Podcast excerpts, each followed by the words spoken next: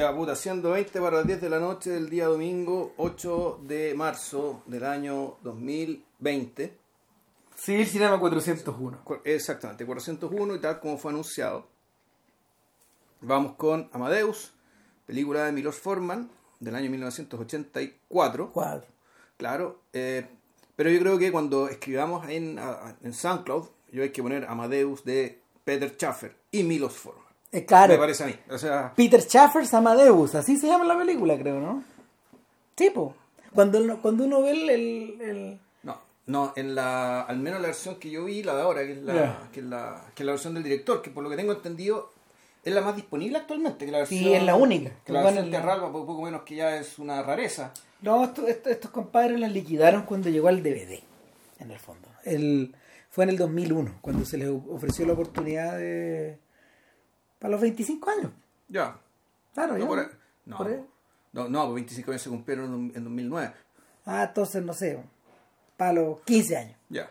Pero fue en el cambio de siglo que se produjo, que se hizo este corte. Claro. O sea, que salió a Claro, este eh, corte a la venta ya. seguramente, seguramente Saúl Sáenz, que es el dueño de la película, enfrentaba la posibilidad de explotarlo otra vez. Este autorizó nomás que se hiciera una restauración en pleno. Y eso significó eh, grabar un par de entrevistas con o sea, una, una- una- un comentario de audio que no es muy útil en realidad con Peter Sheffer y, y Forman porque ya están re viejos por un lado. No entendían, no entendían la lógica un poco del comentario. Ah, ya. Y, y en el fondo los viejos ya habían hablado todo lo que querían hablar en eh, el making of de la película. Que eso sí les interesó. Pero ojo, ese making of es del 2002.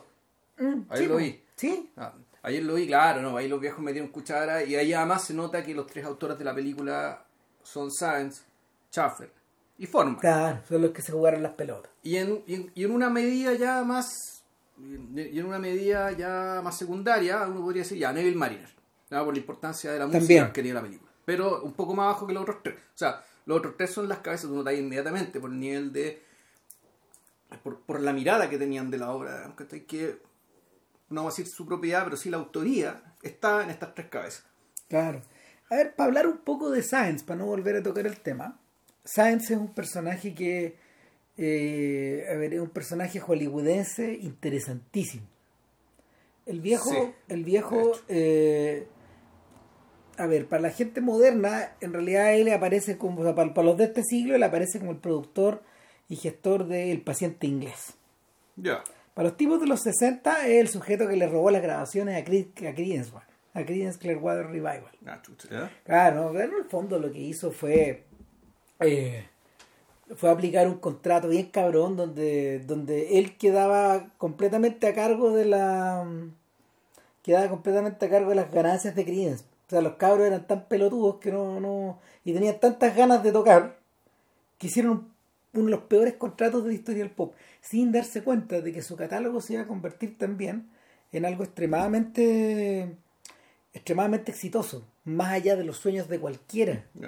Entonces, Saúl Sáenz tenía una... mm, A ver, Saúl Sáenz se unió a Fantasy Records, que era, una, era un sello de jazz, como a mediados de los 50, y, y por ahí, por el 67, él, le- él le compró la parte a su, a su, a su socio Ya.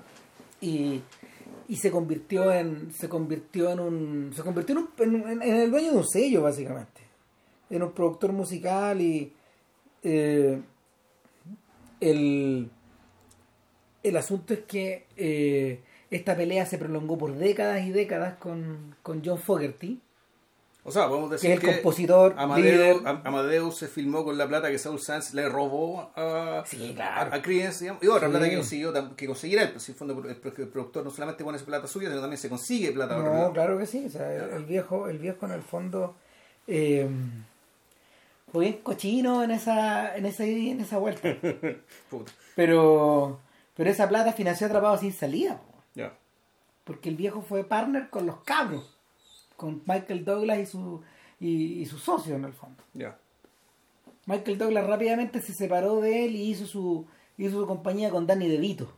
Donde se forraron. Entonces se forraron. Claro, ellos dos, ahí me contaba la historia del dono que Ellos fueron Jersey Films. compañeros de, de habitación cuando fueron universitarios, cuando no tenían ni uno. Claro. Eso, es una amistad, son, son hermanos. exactamente. Y, bueno, Entonces, eh, antes de que Douglas se convirtiera en actor, de hecho. claro, entonces el viejo tenía tres Oscars en la casa, porque también ganó uno por Amadeus. Ya, O sea, heavy. sí. Ahora, ¿qué otras películas, qué otras películas produjo produjo Science? Bueno, no sé, mira, tiene productor, tiene, tiene producciones que, que van que, que van un poco, que picotean un poco por todos lados. Él, él fue el productor de La Costa Mosquito. Ya, Buena película, sí. buena película. De Peter The Weir. Sí. Fue productor de La insoportable levedad del ser, De Kaufman. que es una buena película. Sí. Dentro de todo, No, es una buena película. es buena película y es extremadamente distinta al libro. No se parece para nada. O sea, está toda la anécdota, pero no, te- no al fondo, en el fondo yo creo que es sobre otra cosa al final.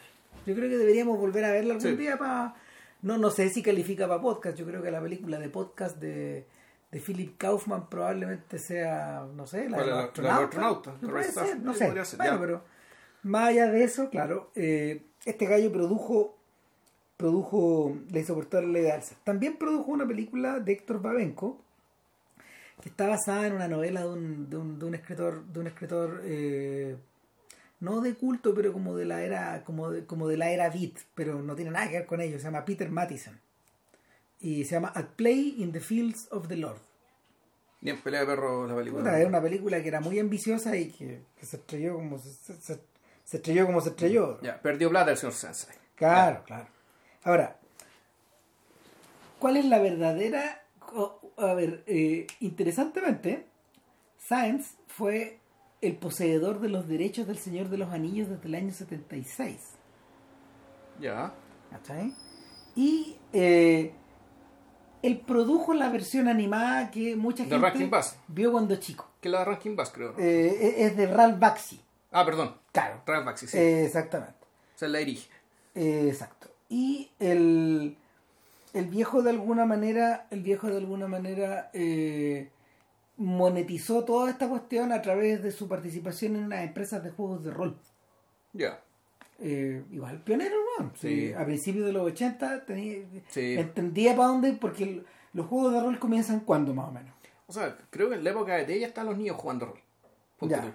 Imagínate, o sea, eh, el viejo estaba justo encima en ese momento.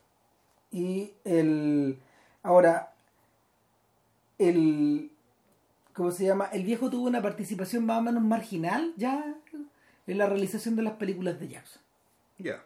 No estuvo metido directamente en eso, de la misma manera que Pero él todavía tenía entonces parte de los derechos cuando ocurrió eso. debe haber tenido, debe haber tenido alguna al- al- algo del árbol de derechos que involucraba hasta los Weinstein, por ejemplo. Sí, sí, tenía que ver con ello. Así que, efectivamente, eh, efectivamente el viejo sacó lucas también de ahí. Ahora, el probablemente, probablemente, no sé, acá, acá en la Wikipedia, por ejemplo, dice que el viejo sí terminó, el viejo sí terminó demandando a la gente de New Line Cinema. Porque los guanes nunca terminan por darte toda la plata que necesitas y finalmente, finalmente los estudios son todos acabronados. Sobre todo porque Sáenz, y esto es importante, Sáenz fue siempre visto como un personaje que no era del medio. Eso es interesante porque O sea, pese a ganarse tres Oscars y a hacer un montón de películas importantes, más influyentes, qué sé yo, siempre Sí. fue visto como un de afuera. sí, siempre fue visto como un de afuera, no era un guan, con- no era un que funcionara por dentro, digamos.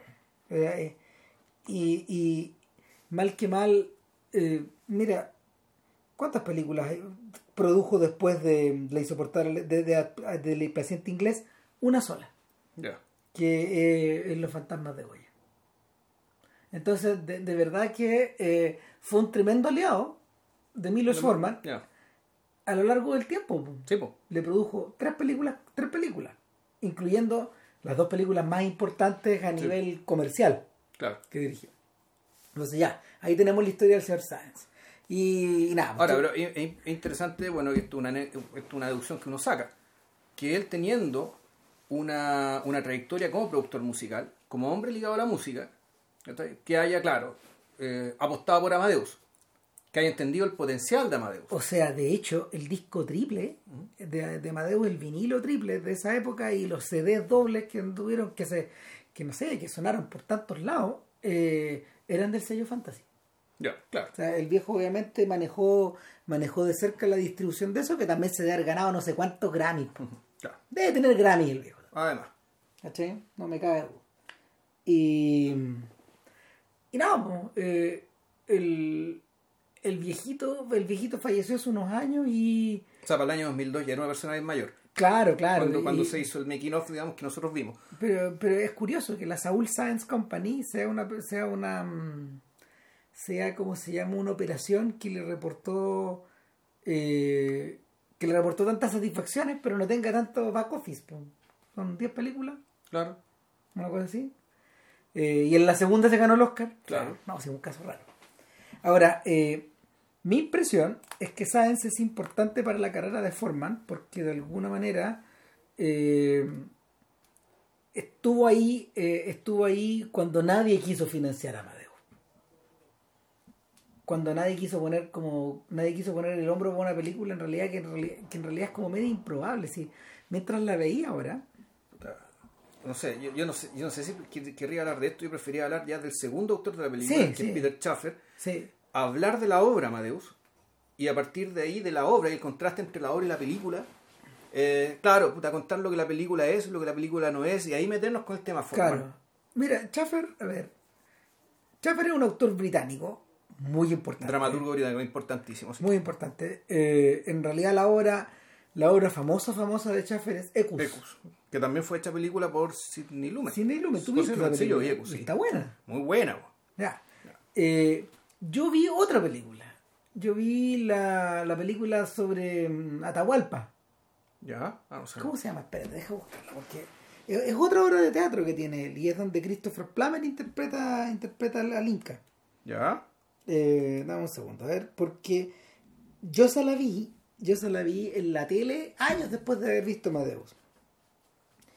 Y, y en el fondo es la es la transposición de, es la oposición de dos personas otra vez. ya O sea, eh, algo de eso ya estaba metido ahí. A ver, dame un segundo. Eh, se llama la, la, la- The Royal Hunt of the Sun. ya La Real Cacería del Sol. Claro, y, y es, es la, es la oposición entre, en- entre Atahualpa y Francisco Pizarro, a muerte. Entonces, la, es una obra del año 64. Mira, es un para todos los efectos es como un contemporáneo de. Es como un contemporáneo del autor de. mm, eh, de esta otra película que comentamos hace poco. po. Eh, ah, la de. Oye, la sejuela te tiene mal Ramón Puta, no, para Ah. que veáis, no, es el calor. No, no, Ah. no, es la. ¿Cómo se llama esta cuestión? La que, la que también ganó el Oscar, el 67, con Paul ah sí sí sí esa película Es contemporáneo. el hombre de dos reinos Claro, es contemporáneo de, es contemporáneo como de ese teatro, de ese teatro de grandes gestos. Entonces, Claro, ahora, yo me acordaba, me acordé, claro, inmediatamente esta otra obra, la de la de Carrier. Esto sobre ah, puta, sí, la cuestión de Sevilla. claro. Eh, mira, No, las que veías de, Va- de Valladolid, puta, ahí, Claro. oye, la- oye, la sejuela, weón. Estamos como los tatitas del 13, weón. cagó todo. Que se nos no, sí, las pero si películas. sabemos que después del 400 todo va para abajo. po. Todo para abajo, sí. weón. Claro, eh, ahora, eh, mira, mira el elenco de la Real Cacería del Sol. De la obra. Claro. Robert Stephen como Atahualpa, Colin Blakely como Francisco Pizarro, y entre los otros, ah, Michael Gambon, Anthony Hopkins. Derek Jacobi, cabros. Ca- De extra, poco De- menos que de extra. poco, menos que, Ya. poco menos que de, los pajes de estos gallos. Ya. Claro. Y el, la película fue filmada en el 69. Robert Shaw era Pizarro. Sí, pero En uno, en uno, en uno, Ya. en uno, en uno- en uno de los papeles, en uno de los pocos papeles protagónicos que tuvo Shaw. Y Christopher Plummer fue Atahualpa. A mí me llamaba la atención esta película. esto fue en la película. Claro, en la película. Ya. Eh, lo, que me llamaba la- lo que me llamó la atención de esa película, en el fondo, eh, es una especie de es una especie de oposición entre un sujeto entre un sujeto que eh, de alguna manera representa la virtud, por un lado, eh, que es Atahualpa, versus este otro tipo que, que, Que, un pillastre, pues, un- que, que- que es un pillastre, que es un hombre fuerte, que, que viene respaldado por Occidente, finalmente, y es la invasión de Occidente. Claro. Ahora, pero lo divertido es que la práctica es un respaldo medio falso. Eran pillastas, eran adelantados. Una palabra adelantado Sí, quiere decir que la gente que venía eran pillastas que venían por la suya. Sí. O sea, el fondo no había un, un- un- no había no había un estado respaldando esto que estaba No, haciendo. lo que, lo que había, lo que había eran, lo que había en esa ocasión eran leyes que te permitían llegar ahí en forma legal, Claro. Con tus lucas, con las que levantaste. Claro, y, y después con el compromiso de que una vez si consistía forra de lo que queráis, que sé yo, pero eso pasa a ser territorio español. Claro. Entonces lo que ocurre ahí es que eh, Pero este- eso era una quimera, ¿cachai? Claro. Eso era una quimera, una promesa vacía, ¿cachai? O sea- de miles de kilómetros de distancia, con unas comunicaciones de mierda, ¿cachai? claro, tanto Cortés como Pizarro en el fondo le dieron pesados. Sí. O sea, se encontraron con, se encontraron con, con algo que, que iba más allá de sus sueños. exacto. Y, y finalmente, en mi recuerdo, Y más acá del sistema inmunológico. porque yo esta más la vi como el 89, más o menos, hace como 30 años. En mi recuerdo, lo, lo más tremendo de la película es precisamente esto. Es como. Pero, pero era una película de enfrentamiento, ¿no? Sí, claro, de, y, de, y, de, y de, de dos personajes que están como opuestos. Pero cuando hablo de enfrentamiento, hago un enfrentamiento donde conversan y se dicen cosas, fondo Sí, del enfrentamiento- con- to- to- Ya, constantemente. Lo que pasa es que la película que estamos hablando en realidad no es eso. Parece eso, Pero no es Pero eso. no es eso. No es eso. ¿cachai? Entonces, en- en- O sea, la obra de teatro no es eso y la película tampoco. No, la obra de teatro no es eso. Yo creo que, yo creo que lo que sí le llamó la atención a lo que sí le llamó la atención a, a Schaffer y volvió a insistir en eso. Yo no sé cómo es Ecus, pero porque no lo he visto y tampoco lo he leído. Pero lo que me llama la atención es la presencia de un hombre mayor y un hombre joven, Sí, en Ecus también ocurre. de un hombre establecido y de un hombre que está, de un hombre, de, de un aparecido, Sí. de alguna forma. Sí, mira, seguí, en realidad lo que se repite, puta, este- puta, en realidad lo que se repite es, este, este, siguiendo el, el, el ejemplo, perdón, la, la forma de pensar de Bloom, el paradigma de Bloom, es que Chef está en una pelea agónica con Falstaff y el príncipe Harry. Sí, O sea, sí, o sea, lo, que, lo que- lo que tenemos aquí, lo que se está enfrentando acá, en distintas variaciones y en distintas eh, y- en distintos contextos situacionales respecto del de estado de uno, del joven, y el estado del, del- del- mayor, digamos, pero mutatis mutandis, digamos, que esta cuestión se repite. Claro, es distinto a lo que le pasaba, perdón, a Robert Bolt con el rey Enrique VIII y con Thomas More. Es distinta esa sensación porque porque porque daba la, daba la, daba la impresión de que estos dos sujetos eh, estaban obligados a enfrentarse como una especie de, de, de entablado común, pero ellos representaban cosas distintas. Claro, pero, ah, pero además esa obra, en realidad, como lo conversamos, no es el enfrentamiento de Tomás Muro con él, sino No. que ese es uno de los muchos enfrentamientos que tiene Mora a lo largo de toda la película. Exacto. la película entera es una sucesión de rounds, digamos, que, que tiene con personajes distintos. Claro. Casi siempre uno hay uno. Claro, y- con la esposa, con el traidor, con el rey, bueno, con sus amigos, bueno, y, así. Claro, lo que ocurre, lo que ocurre, lo que ocurre eh, con, con las obras de Schaffer, como bien dice Vilche, en el fondo, en el fondo es un film, es una, es una lucha agónica entre, entre Falstaff y Henry. Claro. Y Harry. Pero con la diferencia, o sea, y pero en el caso de, y eso, lo- lo- eso es lo bonito, porque me, acordé al tiro, digamos, ¿cachai? cuando, no al leerla, pero sí al reflexionarla un poco, se me vino a la cabeza de inmediato, digamos, que es el hecho de que el enfrentamiento en realidad no es tal, en el sentido de que en realidad Amadeus y Falstaff son ejercicios de contemplación, es decir, donde el viejo, que supuestamente está luchando con el joven, o trata de entender a este joven, o trata de plegarse a este joven, en realidad lo que hace a lo largo de toda la película es, y de la obra, es hacer cosas para estar cerca de él y de mirarlo, porque no puede dejar de contemplarlo. No. ¿Por qué? Porque ese otro, ese joven, tiene todo lo que él no tiene. Eh, hay una. A, a ver. En la obra de Shakespeare está insinuado esta suerte de unión pasional entre ambos, entre ambas personas. O sea, no sé, hay, hay que. mm, A ver, no está la sexualidad implicada acá, No. pero sí está el impulso amoroso El impulso amoroso de, claro, o sea, que, que- que- paternal. Claro, exactamente, que, está presente, que está presente, eh, eh, que es una constante Shakespeare, si esa, esa androginia del Mm. amor está presente en los sonetos, está presente en la, en- está presente en Hamlet, Claro. está presente en muchas Y obras. que uno podría decir, ya, bueno, como con la formación clásica y la influencia griega que estaba viva todavía. Exacto, sí. Pero aquí depurada elemento homosexual, básicamente por el cristianismo ambiente. ¿ya? Claro, claro, pero finalmente, finalmente el, finalmente sí se puede leer a Amadeus como una, como una historia de amor, Sí, trágica. trágica. O sea, es, ahí, bueno, ahí viene el tema con qué, con qué rigor o con qué laxitud usamos la palabra amor. Digamos. O sea, si, Claro. si es amor o es un deseo, o es, o es un deseo no del otro, sino de aquello que tiene el otro. Exacto. Porque mal que mal, el- lo que hace lo, lo que, lo que hace Salieri es un, es una, es un boicot. Estáis boicoteando una existencia. En la obra de teatro es clarísimo. O sea, en, en la, obra de, en la obra de teatro, mucho más que la película, la obra de teatro está estructurada bajo la lógica del boicot y el- la- la- los sucesivos pasos de aniquilación que Es hace Salieri. el- eh, claro, es un complot. Claro, eh, pero es un complot para boicotear, es decir, para hacer que aquello que debería funcionar no funcione. En la, en la película eso está tamizado por su propia, por su, por las propias características cinemáticas del medio.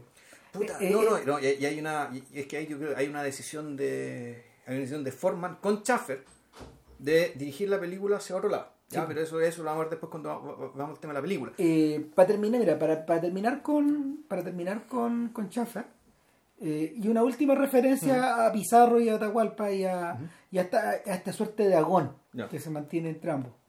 Eh, lo que le pasa a Pizarro finalmente es que él sabe que este- él sabe que está mm, que está matando belleza acá, que está matando un orden que, que estaba bien, que, que, que, que no, o sea, el inmiscuirse, inmiscuirse en medio de esta historia de no sé, ellos no podían saberlo, pero de cientos de años de Inca y de cultura y de cultura altiplánica. Claro, y de un imperio que más o menos funcionaba, ¿cachai? Que, No. que, que era, era bastante vasto, que había llevado la paz, ¿cachai? A una, a una superficie bastante grande del, del, del- del- continente sudamericano. Puta, es la muerte de algo. Sí, po. Es la muerte de algo. Entonces, en la, en la, en la película eso es, es, es- es muy patente. Es muy patente que, que es una, es una suerte también de cordero sacrificial lo que está haciendo esta weá. Pero hacia el otro lado. Ya. Hacia el, hacia el lado hacia el lado de estos españoles y de estos curas que llegan y... Ahora, la pregunta es, por lo tanto, este Pizarro que es consciente de esto y que en cierta medida lo vuelve un personaje, lo vuelve un personaje, personaje trágico, digamos, o sea, porque tiene que ser consciente no solo de lo que está haciendo, sino también del impacto y las consecuencias de lo que está haciendo y la tremenda tragedia que le está generando. Por lo tanto, eh, pero al mismo tiempo sigue siendo un pirata que viene por la plata. Eh, por el oro, digamos. No, sí, no, es- Ya. y eso nunca va a estar bajo cuestión. O sea, de hecho yo creo que la elección de Robert Shaw, que interesante, había sido el rey Enrique VIII. Sí.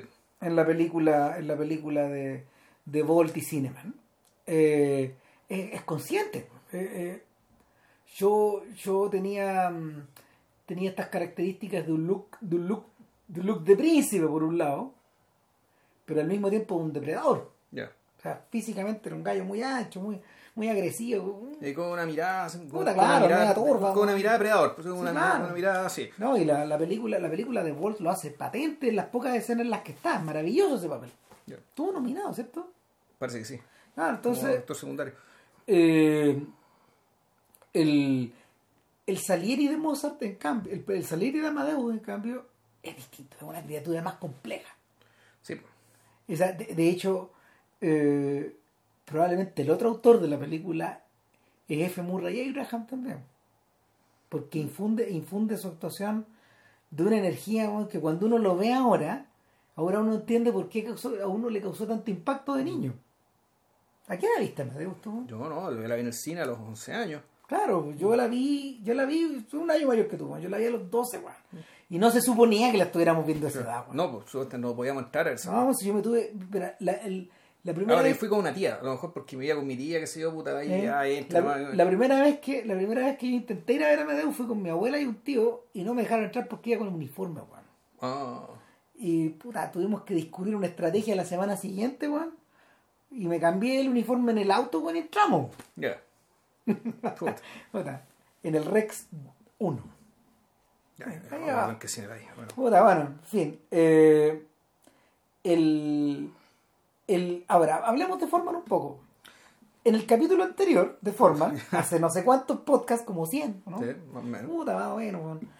Habíamos dejado a Forman eh, instalado en Estados Unidos y... eh, O sea, instalado y recontra consagrado en realidad.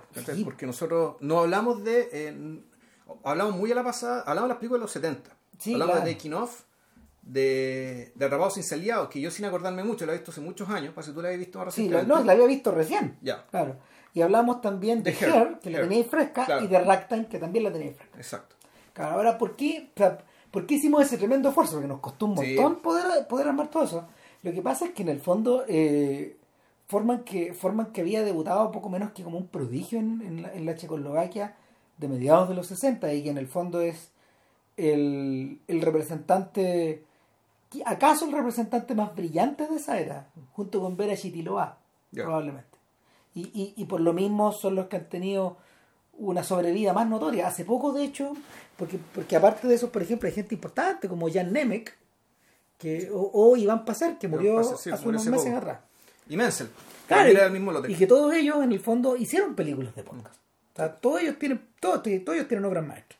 Sin embargo, sin embargo, las que de las que uno tiende a acordarse precisamente son los amores de una rubia, el fuego bombero, etcétera. Claro. Pero, pero siempre tuvo esta sensación de que a lo mejor Forman iba a ser, iba a ser fagocitado por la por la maquinaria y, y en realidad, como lo decíamos en el podcast pasado, hacia el final, en el 400, cuando hablamos de, de Truffaut y la relación que él tenía con Forman, las cosas se dieron como para que él se tuviera que ir, porque los otros no se fueron. Claro. Salvo Iván Pacer, que hizo el mismo recorrido que Forman, pero, pero hizo televisión, hizo otras cosas que, que, que de alguna manera como que disminuyeron su, su, su perfil. Ya. En cambio, a Forman no se lo tragó la maquinaria. O sea, entendió tan bien cómo funcionaba en Taking Off que, que cuando volvió en Atrapado sin salida, puta, finalmente, claro, se, cons- este se consagró. O sea, se consagró en parte porque tuvo la suerte de contar con gente rara como Saul Sanz.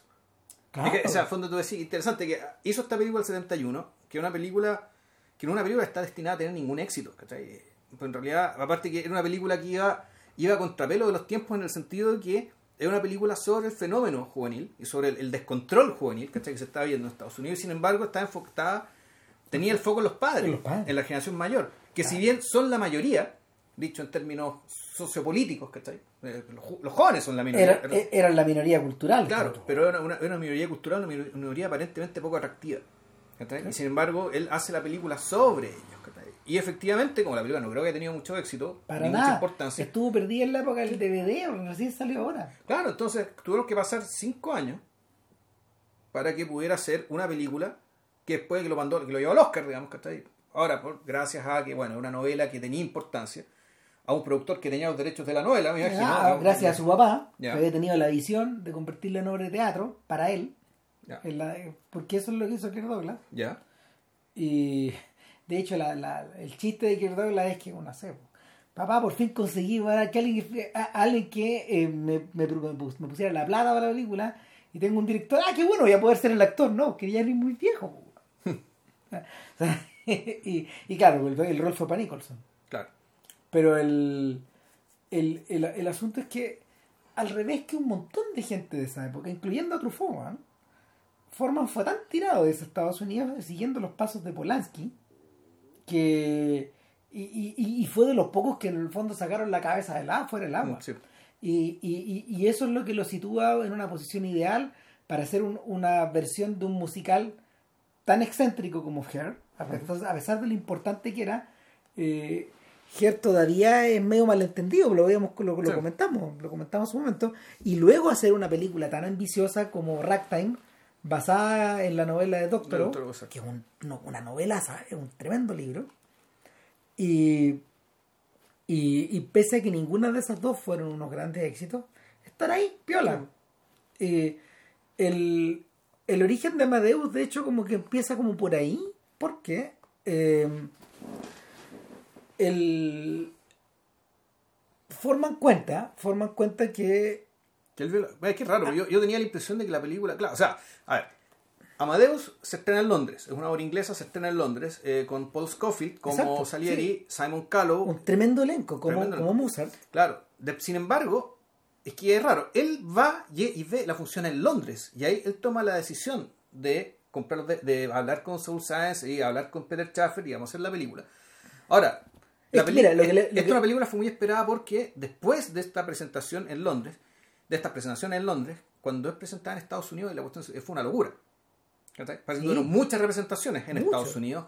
Con, de ahí el elenco cambió, si mal no recuerdo, salir de Ian McKellen. sí.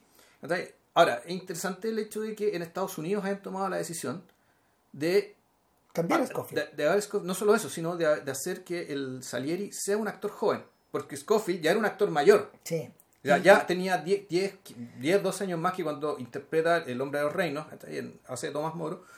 que ya, ya era una persona ya de cuarenta y tantos años. Mira, lo que Forman explica es que lo llevaron a la rastra, weón. No estaba ni ahí. Ya. O sea, pero melómano es, era, caballero murió hace un par de años, pero melómano era, pero en realidad no le atraía la idea. Lo llevaron a la rastra, pero al final del tercer acto, al final, No, del, al primer al final acto. del primer acto, este weón bajó a ver a. Dice, si el primer Se acto, loco. claro, si, el, si el segundo acto es tan bueno como el primero que acabo de ver, yo hago una película con esto. Al tiro, Bueno, al tiro. sí. Y, a ver, mira, ¿qué es lo que vio ahí? Eh, yo creo que son hartas cosas. El, cuando, cuando, uno, cuando uno es chico, en el fondo, y va a ver la película, uno está focalizado en la admiración que uno tiene como por Mozart. Por Mozart, no, por lo llamativo de los trajes, ¿cachai? Por las situaciones medias divertidas, por la carcajada del huevón, ¿cachai? O sea, No, eh, claro. Hay como harta cosa con la cual distraerse. No, ¿cachai? claro. Pues, En en mi caso particular, ponte tú, yo, iba- yo no me acuerdo si había visto la serie, la serie, la serie europea que, que, que, que pasaban el 13 en la mañana, que es muy buena, es muy buena. Eh, y que eran como 6, 7 capítulos. Y, y donde se cuenta la firme, digamos, porque esto es una fantasía. Sí.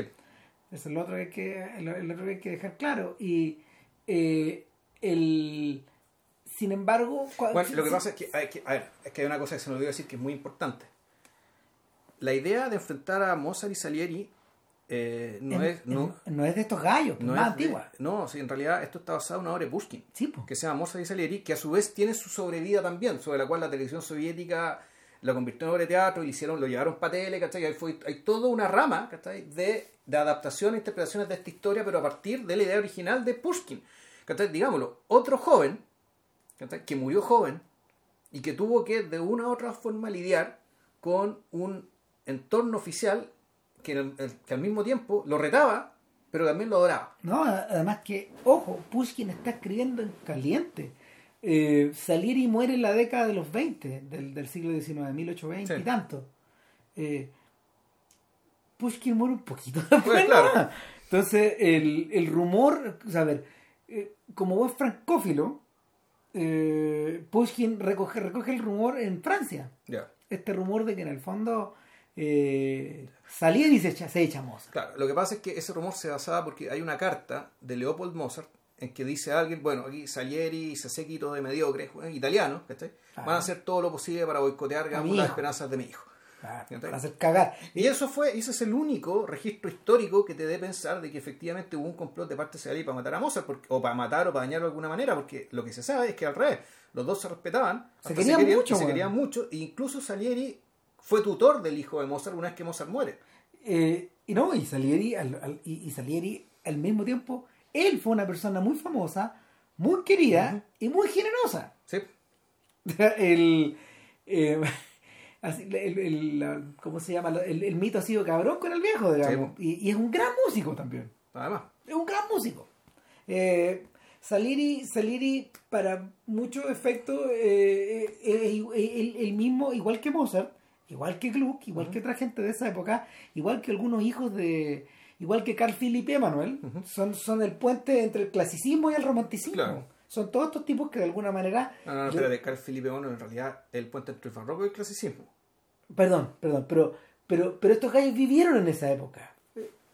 Emanuel era, ya era viejo cuando estos gallos circulaban. Ya. Sí, De es que era el segundo hijo de Aja. Claro, el Entonces, segundo hijo de uno de los grandes, claro. Claro, porque el otro, el, el- pero finalmente, finalmente todos estos sujetos que también eran contemporáneos de Haydn, eh, crearon las condiciones para que existiera Beethoven. Exacto. Eso no el romanticismo, el clasicismo. Para, para que, para que existiera alguien como Beethoven y que algún día existiera alguien como Schubert. O sea, el, el Beethoven, no, Beethoven no sucede de la nada. De hecho, entiendo que Salieri tuvo algo que ver con Beethoven también de joven. Sí, creo que fue uno de sus profes. Fue uno de los tantos profes que de haber tenido, no lo de haber querido, parece que no lo quería mucho. Claro. Pero, porque en el fondo, no sé, por la. El, um, el cariño de Beethoven infinito era por Haydn. Ese era su padre, su padre musical. Y. Pero el, el- el asunto es que eh, Pushkin recoge ese, ese rumor en caliente, elabora esta obra. Para bien- hablar, para hablar de sí mismo, probablemente Para para, hablar hablar de, de sí mismo como si fuera Mozart, Sí, ponerse en el lugar de Mozart. Es para hablar de él. Yo Sí. nunca lo he leído. No, yo tampoco.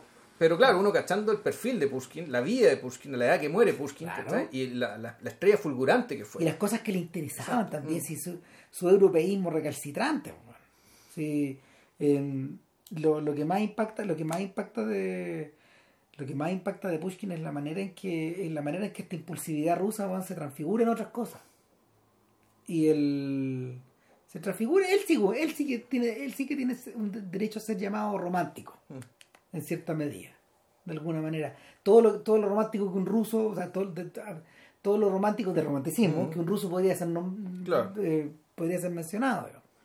Pero, Ahora, este largo exordio era para contar básicamente que el que en realidad eh, el fondo el, es el atractivo ¿cachai? de esta dicotomía ¿cachai? Sí. y qué atractivo genera en alguien como Milos Forman que yo creo que el Milos Forman extrema esta dicotomía y creo que esta la simplifica y en cierto sentido la empobrece sí, ¿cachai? Yo El- creo. porque en fondo ¿qué es lo que, qué es lo que ve Forman? ¿Qué es lo que ve Forman?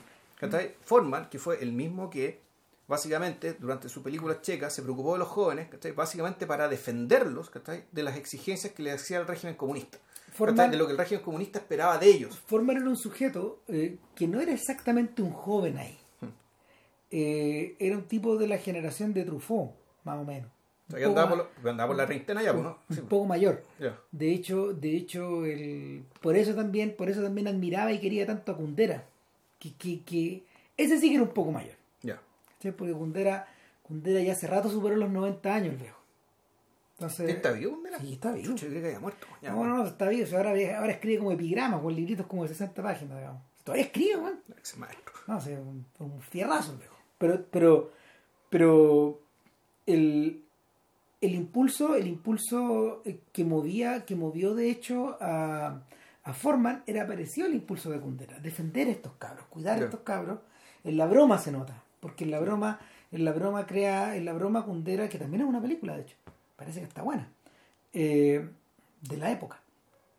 El- el- en la broma, lo que eh, él sitúa de hecho un músico que tiene que ir a un festival musical a un pequeño peli- a un pequeño pueblito de provincias y, y ya viene ya viene con, con unos 10 años en el cuerpo de esta exacerbación folclórica que vemos en En, en Guerra, Guerra Fría. que vemos en Guerra sí. Fría en, en la, en la broma está explicada de forma extraordinaria esa weá la falacia la, la, La impostura, la, impostura pero al mismo tiempo la pasión de esta gente por esta weá esta pasión ciega de repente que, que, que tiene que ver con la patria pero también tiene que ver con que les gustaba la música po. No, te gustaba la música, pero en el fondo eh, ahí el gran problema, volvemos, es la, la distinción entre los medios y los fines. Claro. ¿cachai? Donde ocupáis algo que es valioso, ¿cachai?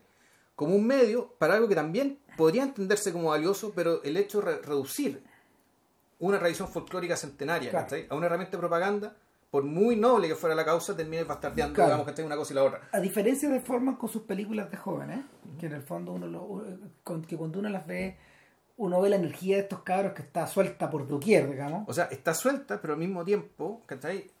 Está aplastada. ¿cachai? Sí, por No puede estos viejos. ¿Por qué? Por, la, por, por- por una estructura, no son las personas, sino que Es la cosa. hay, hay al, ese un algo, Este algo. ¿cachai? Este algo. Este algo que en Estados Unidos no está, o no está de esa manera, que igual está, pero, pero efectivamente los cabros son incontrolables. ¿cachai? Claro, la- Lo que los termina aplastando es otra wea, ¿cachai? La, la tragedia de la broma, porque la, la broma es, más perversa que las películas de, forma, además que eh, Pondera tiene más tiempo, digamos, y, y era un guan más maduro eh, de, de- de la, de la manera en que veía estas cosas.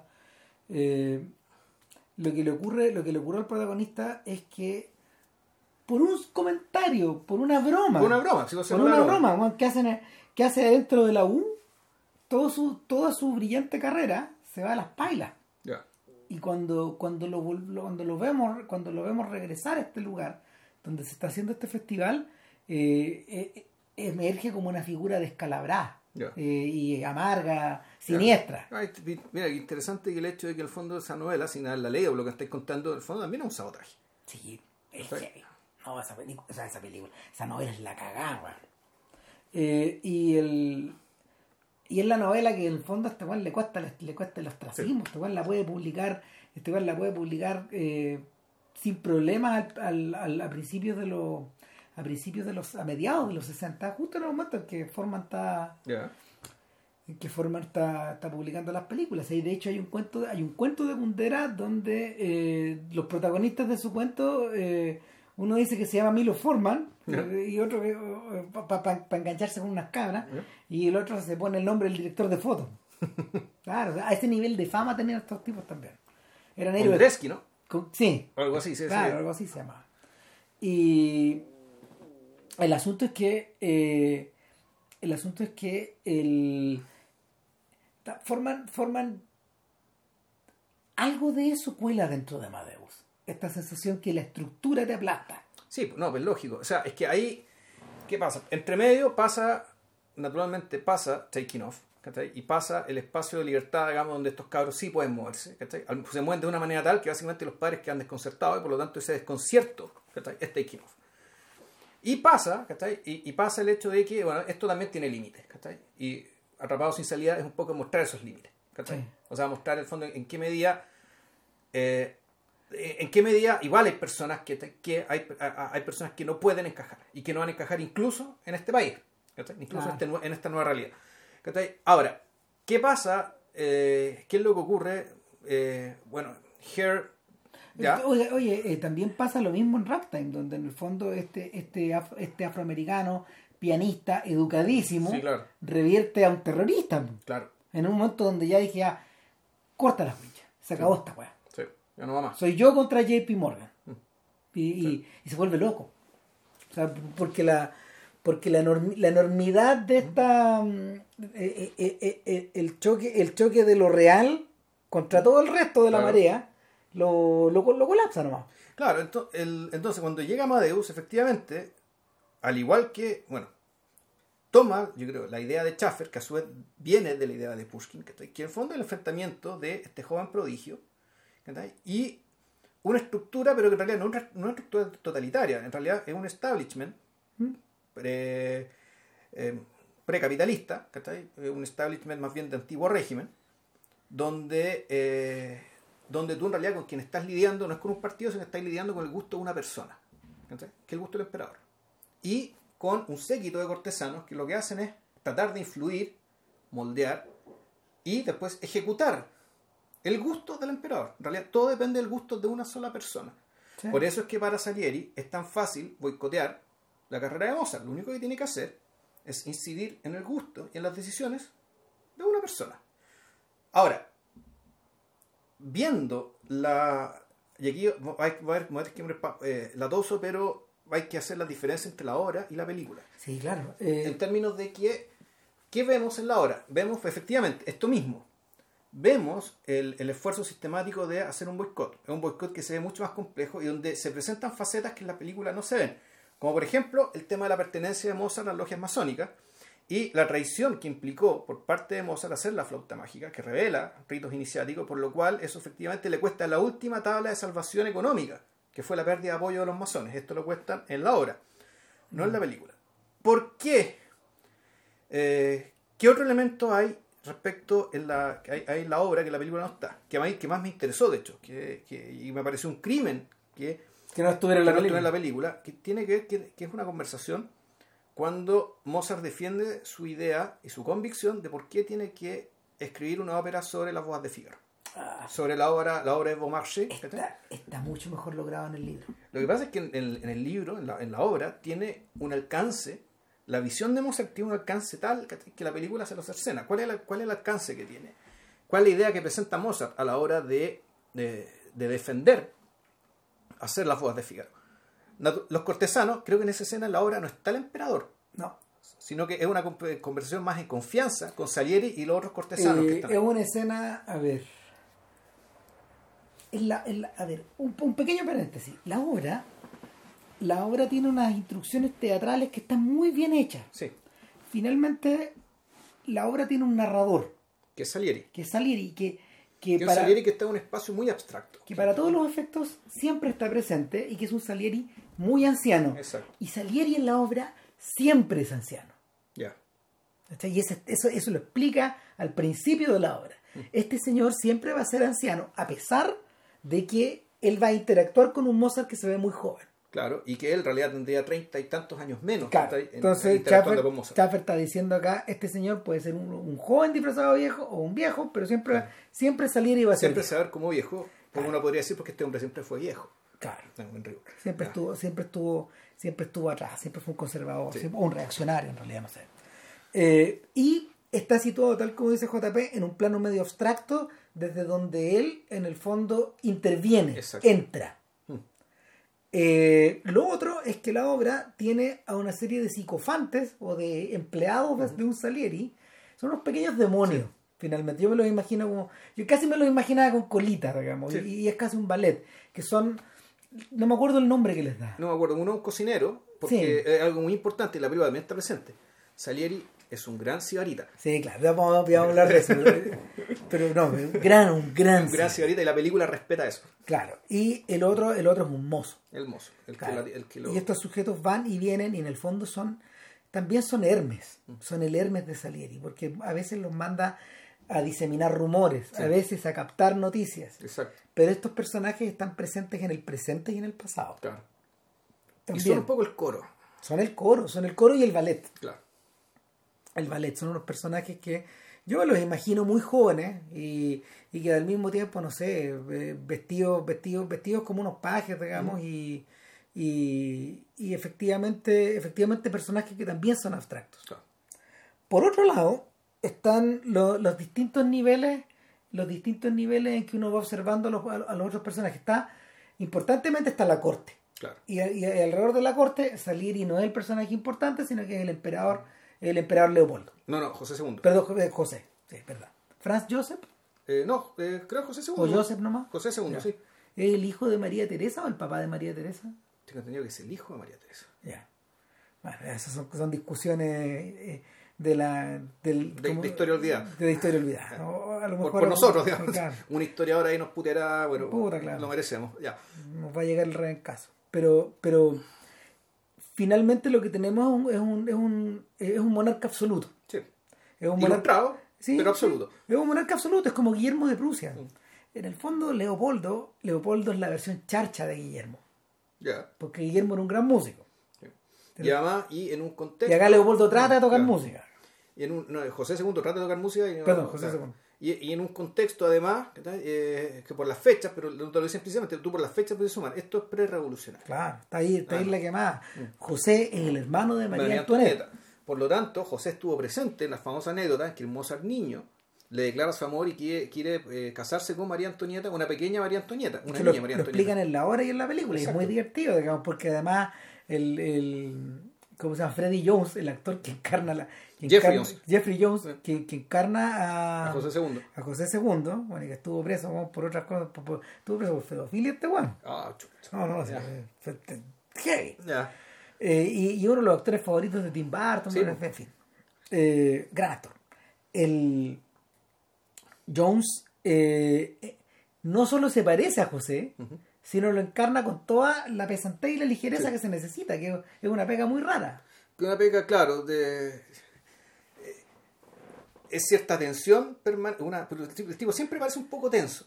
Sí. Siempre parece un poco tenso teniendo que desempeñar el papel, porque en el fondo, en una corte, en realidad el poder siempre está real, es siempre, es siempre representación. Pero en la corte más que, más que nunca, porque la, re- la representación no termina nunca. Un bostezo de José, Sí. eh, una- la muerte por una obra. Claro, volvemos a lo que decimos. Aquí el, el público, el tirano, no es el partido, tampoco es la masa, sino que es una persona. Y después el absolutismo es eso.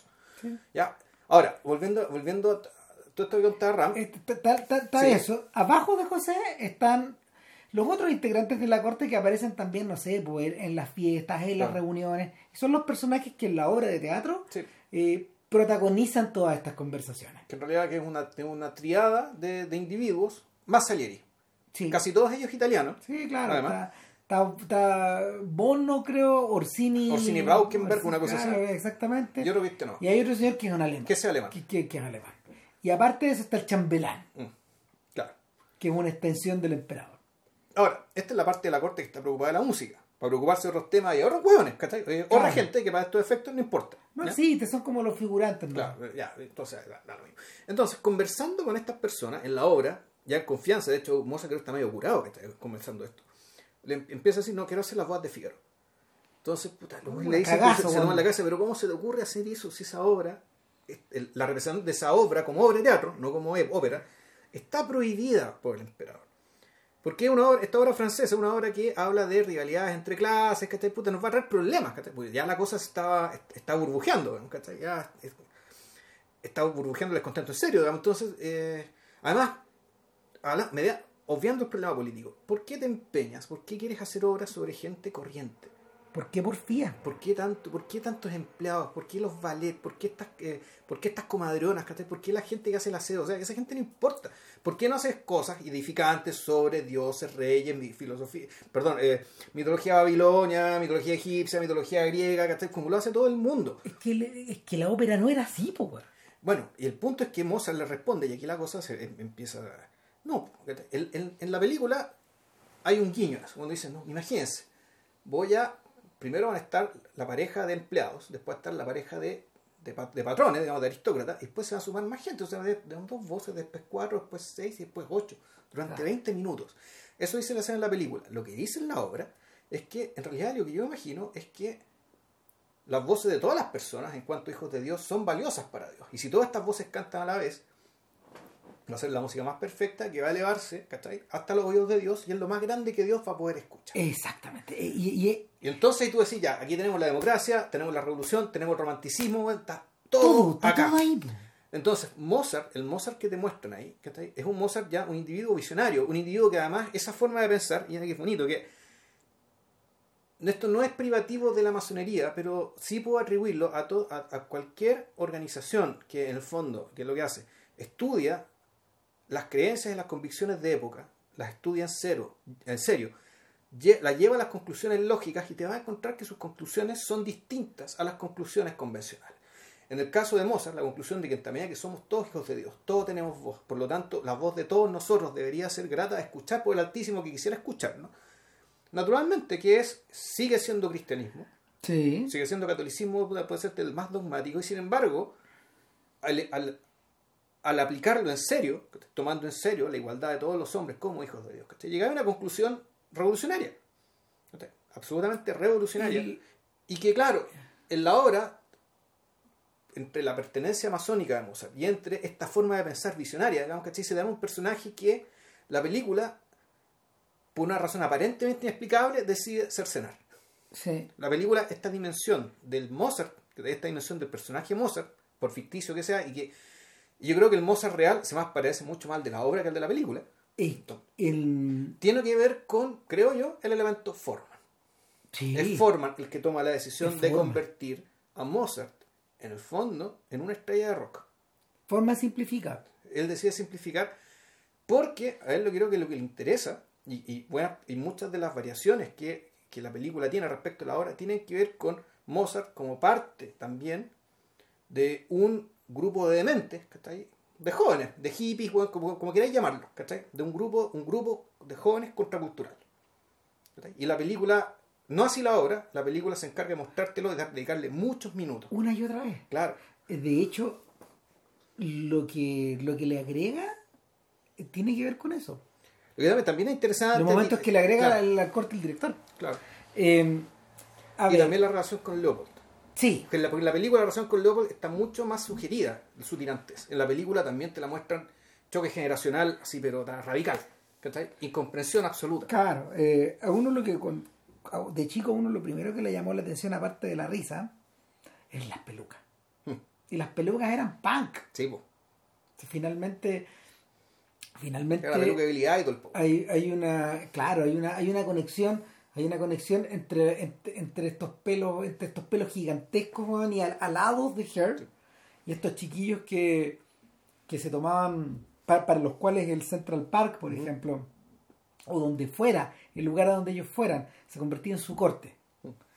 Eh, in- incluso incluso y en la película en, en, en Her se traspasan todas las barreras incluso ya esto puede ser adentro de, de una mm, de una comandancia del ejército. Sí. Es la cagada cuando finalmente cuando finalmente estos weones penetran adentro de la penetran, Se adentro, sí, penetran adentro como de un regimiento po, claro se infiltran ahí llega hasta allá y ya qué onda y, y, y, y uno reemplaza al otro Hasta que llega la verdad, eso sí. Claro. Porque la verdad siempre llega. Sí, la, la- la- la verdad siempre llega y la máscara siempre Y en cae este caso la verdad es que se lo llevan al equipo equivocado a Vietnam y mueren en Vietnam. y bueno ¿cachai? claro y se transforma, se transforma también nuevamente por un cordero sacrificial eh, en, algo que se, en algo que se pierde para que algo se gane, no sé. Es claro. Y el... Berger se llama.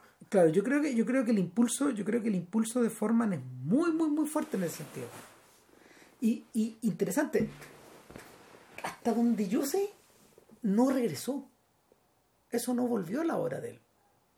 Porque Valmont, las películas que hizo con Karasevsky y con Alexander, las biográficas, eh, Que esas son, claro, Larry Flynn. Larry Flint y No, Larry Flynn algo podría no, tener. algo Ah, tienen, sí. algo tienen, pero pero, Pero Goya definitivamente no. O sea, No. Goya ya es una película de, un viejo sobre otro viejo. Claro, pero, pero Larry Flynn y, y Man on the Moon contienen, contienen a este personaje. ¿cachai? Contienen a este loco. Contienen a este loco, contienen a esta. Contienen a, esta, a este ser aparte. Pero, pero el ser aparte eh, da la pelea solo. Eh, El, en el caso, en el caso, bueno, de hecho Larry Flynn es, una- es un filme de podcast. Sí. O sea, Definitivamente sí. Claro, hay, hay que, seguramente hay que parearlo, hay que parearlo con Andy, con Andy Kaufman. Con sí. Claro, pero, pero el, el, el, el, el- el- el tema es que eh, el final de este viaje que está que se, que se inicia con que se inicia con estos cabros chicos en Checoslovaquia, yo siento que de alguna manera se acaba. acá. Ya. O sea, algo, algo se cierra. Y por, por, por lo mismo el gesto es tan grande. Por lo mismo el gesto es tan grande, tan, tan, tan notorio, tan enorme. Sí. Mientras veía la película hoy día, eh, la, película, la película tiene algo que la obra no tiene. Y es que es un espectáculo. Está concebida como un espectáculo, como un espectáculo de gran formato. Sí.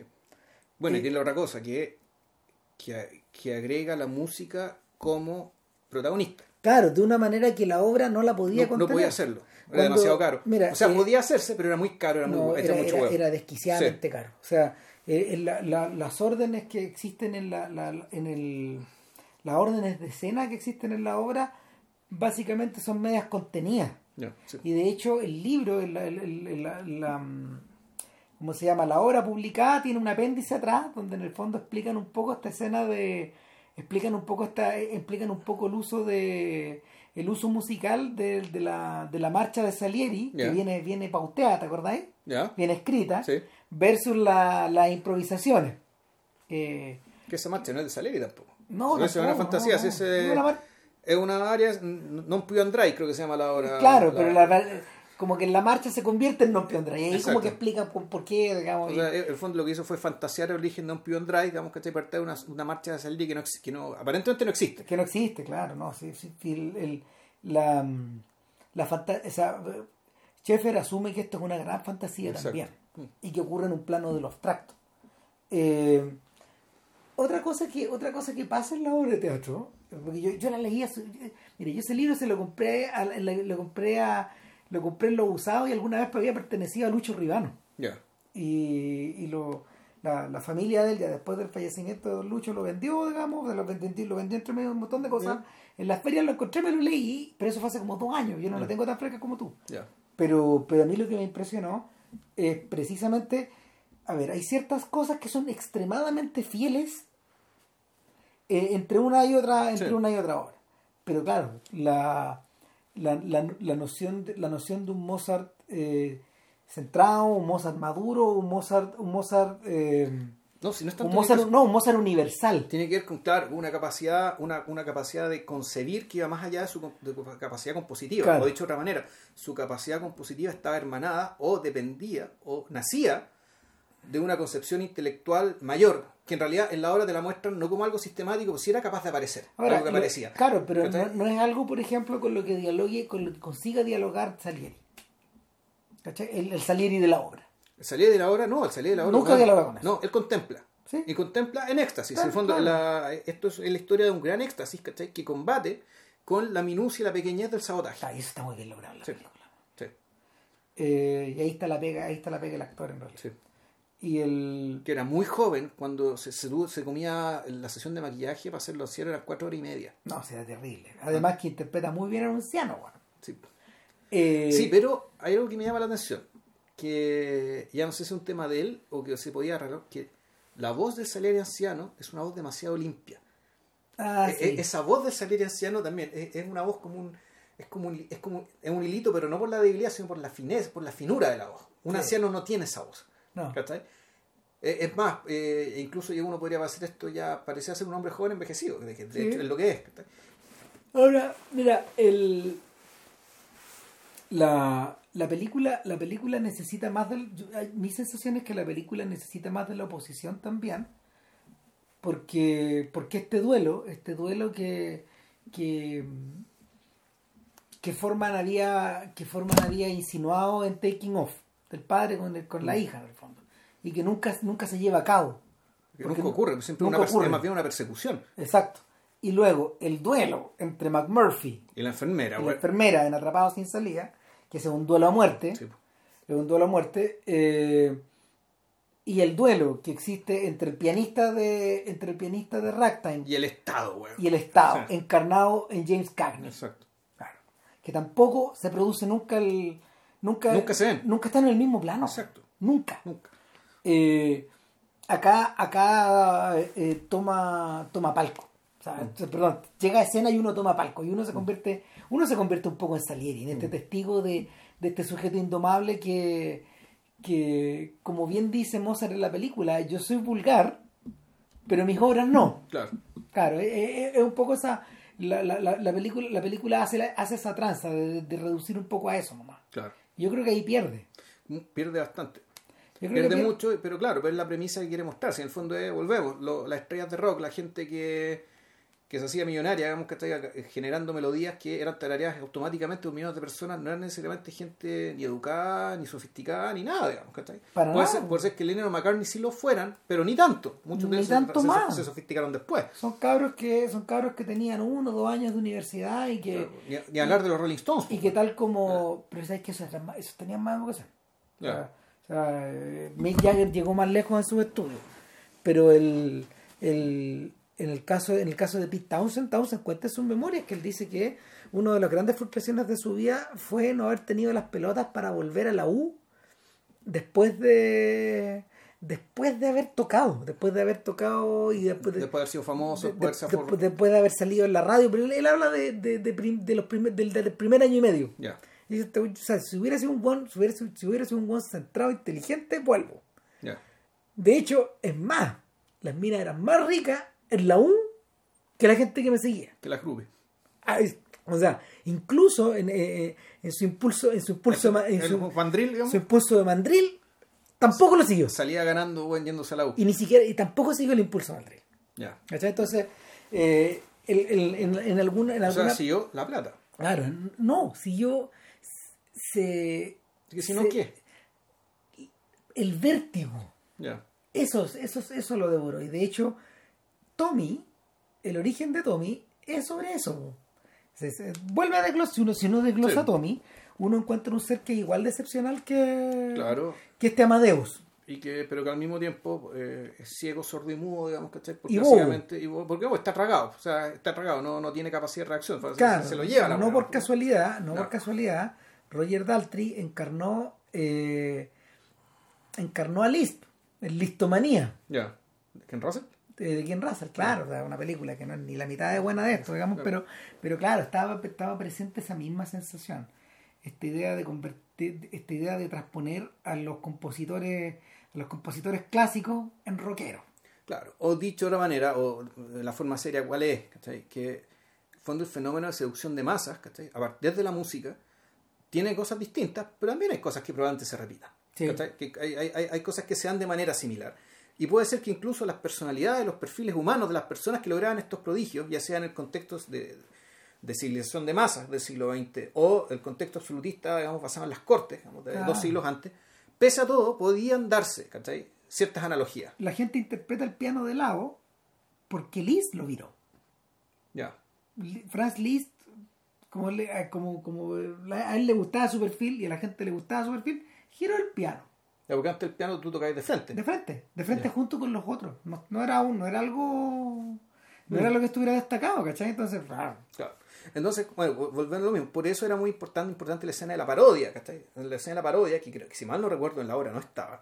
No, no está. Claro, que una parodia que en los teatros, ya cuando Mozart está en decadencia, cuando el sabotaje está teniendo efecto. y Cuando donde- está alcoholizado, cuando va todo está, mal. Está curado, ¿cachai? Está, pasa todo el día curado y básicamente donde se representa su obra, son en teatros de baja estofa, donde va la gente, do- donde va el pueblo, el pueblo, el estado llano a entretenerse, ¿cachai? Y ¿qué representan ahí? Parodias de las obras que están de moda y parodias del tipo hueveo como las películas de los hermanos Wayans, ¿cachai? Que son sin sentido, o sea, eh, Sí. te, te- te- te lo mezclan todo, te cambian las tramas, que todo con tal de que hacer buenos chistes Pero, Y sin al- embargo- con tener las melodías. y tener las melodías ¿cachai? pop. Entonces yo aquí me entero, o sea, yo, yo, yo sabía que Chira en la mano, eh, la obra de Don Giovanni, fue por ejemplo la fue la melodía que escogió el joven Chopin para hacer las variaciones del Opus 2 que lo convirtieron en una estrella europea, ¿cachai? gracias a Schumann. O sea, Schumann de- descubre la- la- las variaciones que hace, Este polaco insondable. este polaco ¿verdad? que nadie conoce. ¿De dónde salió este polaco, weón, haciendo ¿Quién es sus este weón? Se manda estas variaciones y claro, puta, Polonia no era ni siquiera un país. Que, era Polonia, pues, weón. Un ducado, que, un ducado era parte de un ducado lituano, weón, que anda a ser qué mierda era Polonia Sí, entonces. Pero sin embargo, pero bueno, ¿eso por qué ocurre? Porque, y en la película te lo muestran, Don Giovanni no le fue muy bien, es una obra demasiado oscura, demasiado compleja. Muy claramente la obra, tanto la obra como la película entienden que el comendador que lo viene a buscar del infierno a Don Giovanni es el papá, el Leopoldo, donde la razón Ah. culposa de, de, de, de- de Amadeus. De, de Wolfgang, mejor dicho, porque ya vamos a hablar la palabra Amadeus y lo que significa, que eso es Ah. otra cosa. Ya, eh, que Wolfgang, que eh, Mozart tiene con su padre, y sin embargo, pese al fracaso de la ópera, sin embargo, Chiar en la mano era un hit. La gente, la gente sin saber italiano, que eran todos alemanes del estado llano, sin embargo, cantaban las canciones en el teatro.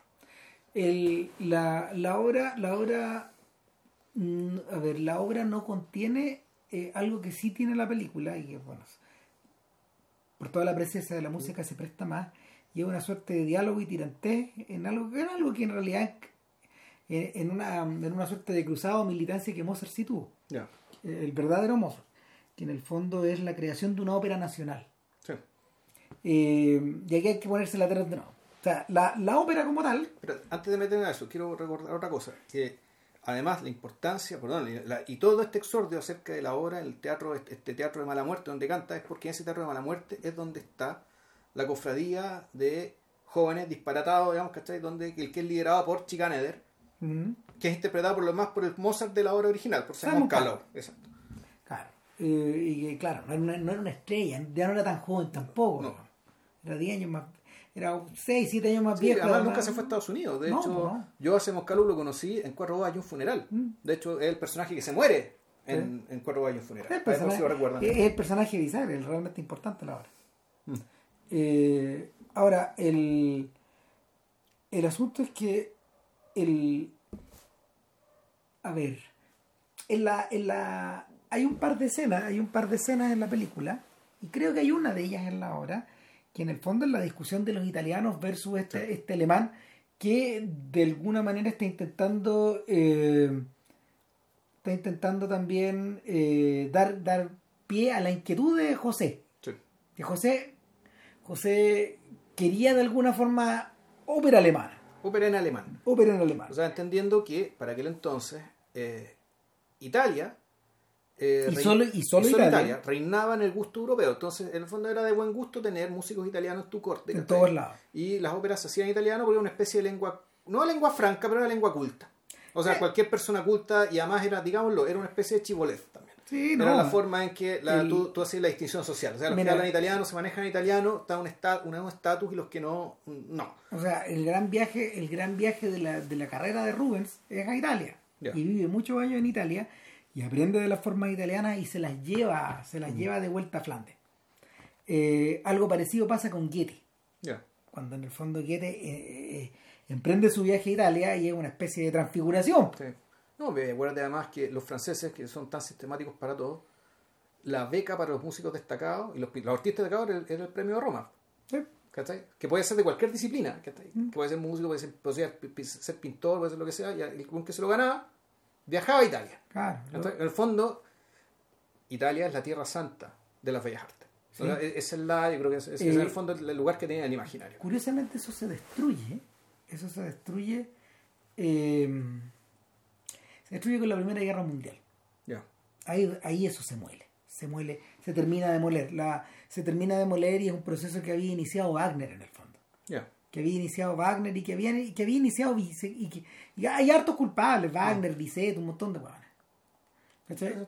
Ya. Eh, por- porque en el fondo, no, no, uno podría. O, o, o sea, y aquí, aquí los historiadores van a agarrar a combos, ¿cachai? Pero a lo mejor el problema, o más que el problema, lo que ocurre también es que cuando Italia a su vez se convierte en nación, es que hay su en una nación más, otra más. otro país más, ¿cachai? Y se achica Entonces, de alguna se, se- forma. se achica, o sea, se achica por otra parte su, su influencia, pero el nacionalismo venía creciendo en cada uno de los otros países también desde hace Sí. décadas, si no siglos. y, y cada uno cada uno propulsó en el fondo por razones políticas por un lado y después por razones estéticas sus propias por razones políticas, por razones burocráticas, Claro. por el hecho de tener, de, de generar una casta de burócratas que se manejaban en un idioma propio, donde el- el- este, este espacio para el segundo idioma ya de repente no cabía porque era demasiado complejo. el, eh, el príncipe Ludwig no estaba tan equivocado en, en ser el patrono de, de Wagner en ese sentido Claro, tenía razón.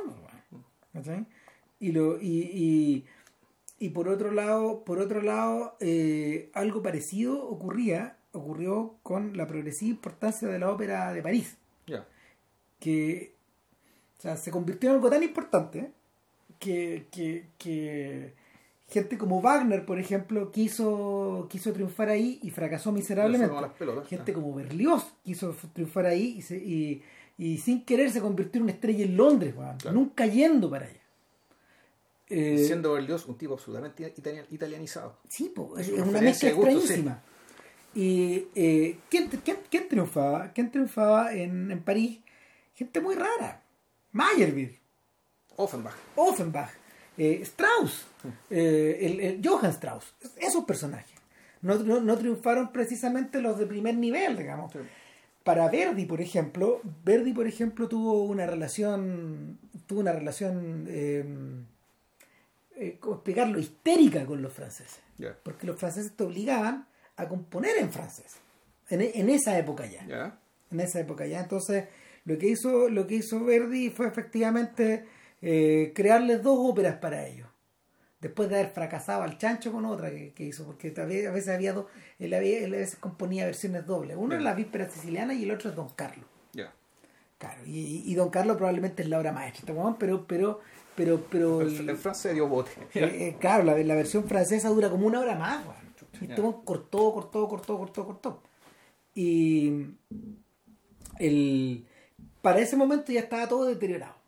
To- estaba toda deteriorada esta, esta, esta suerte de influencia, yo creo que particularmente por el por, por, el- por lo que tú decías del, del nacionalismo. Por el hecho de que, claro, de que Italia se convierte, en fondo, o, o esa es otra cosa importante, Italia se convierte, en pa- eh, se convierte en un país, o en el proceso de convertirse en un país, y por lo tanto, eh, en el fondo, convertirte en un país que implica, ¿cachai? Implica luchar para luchar contra la indefensión política.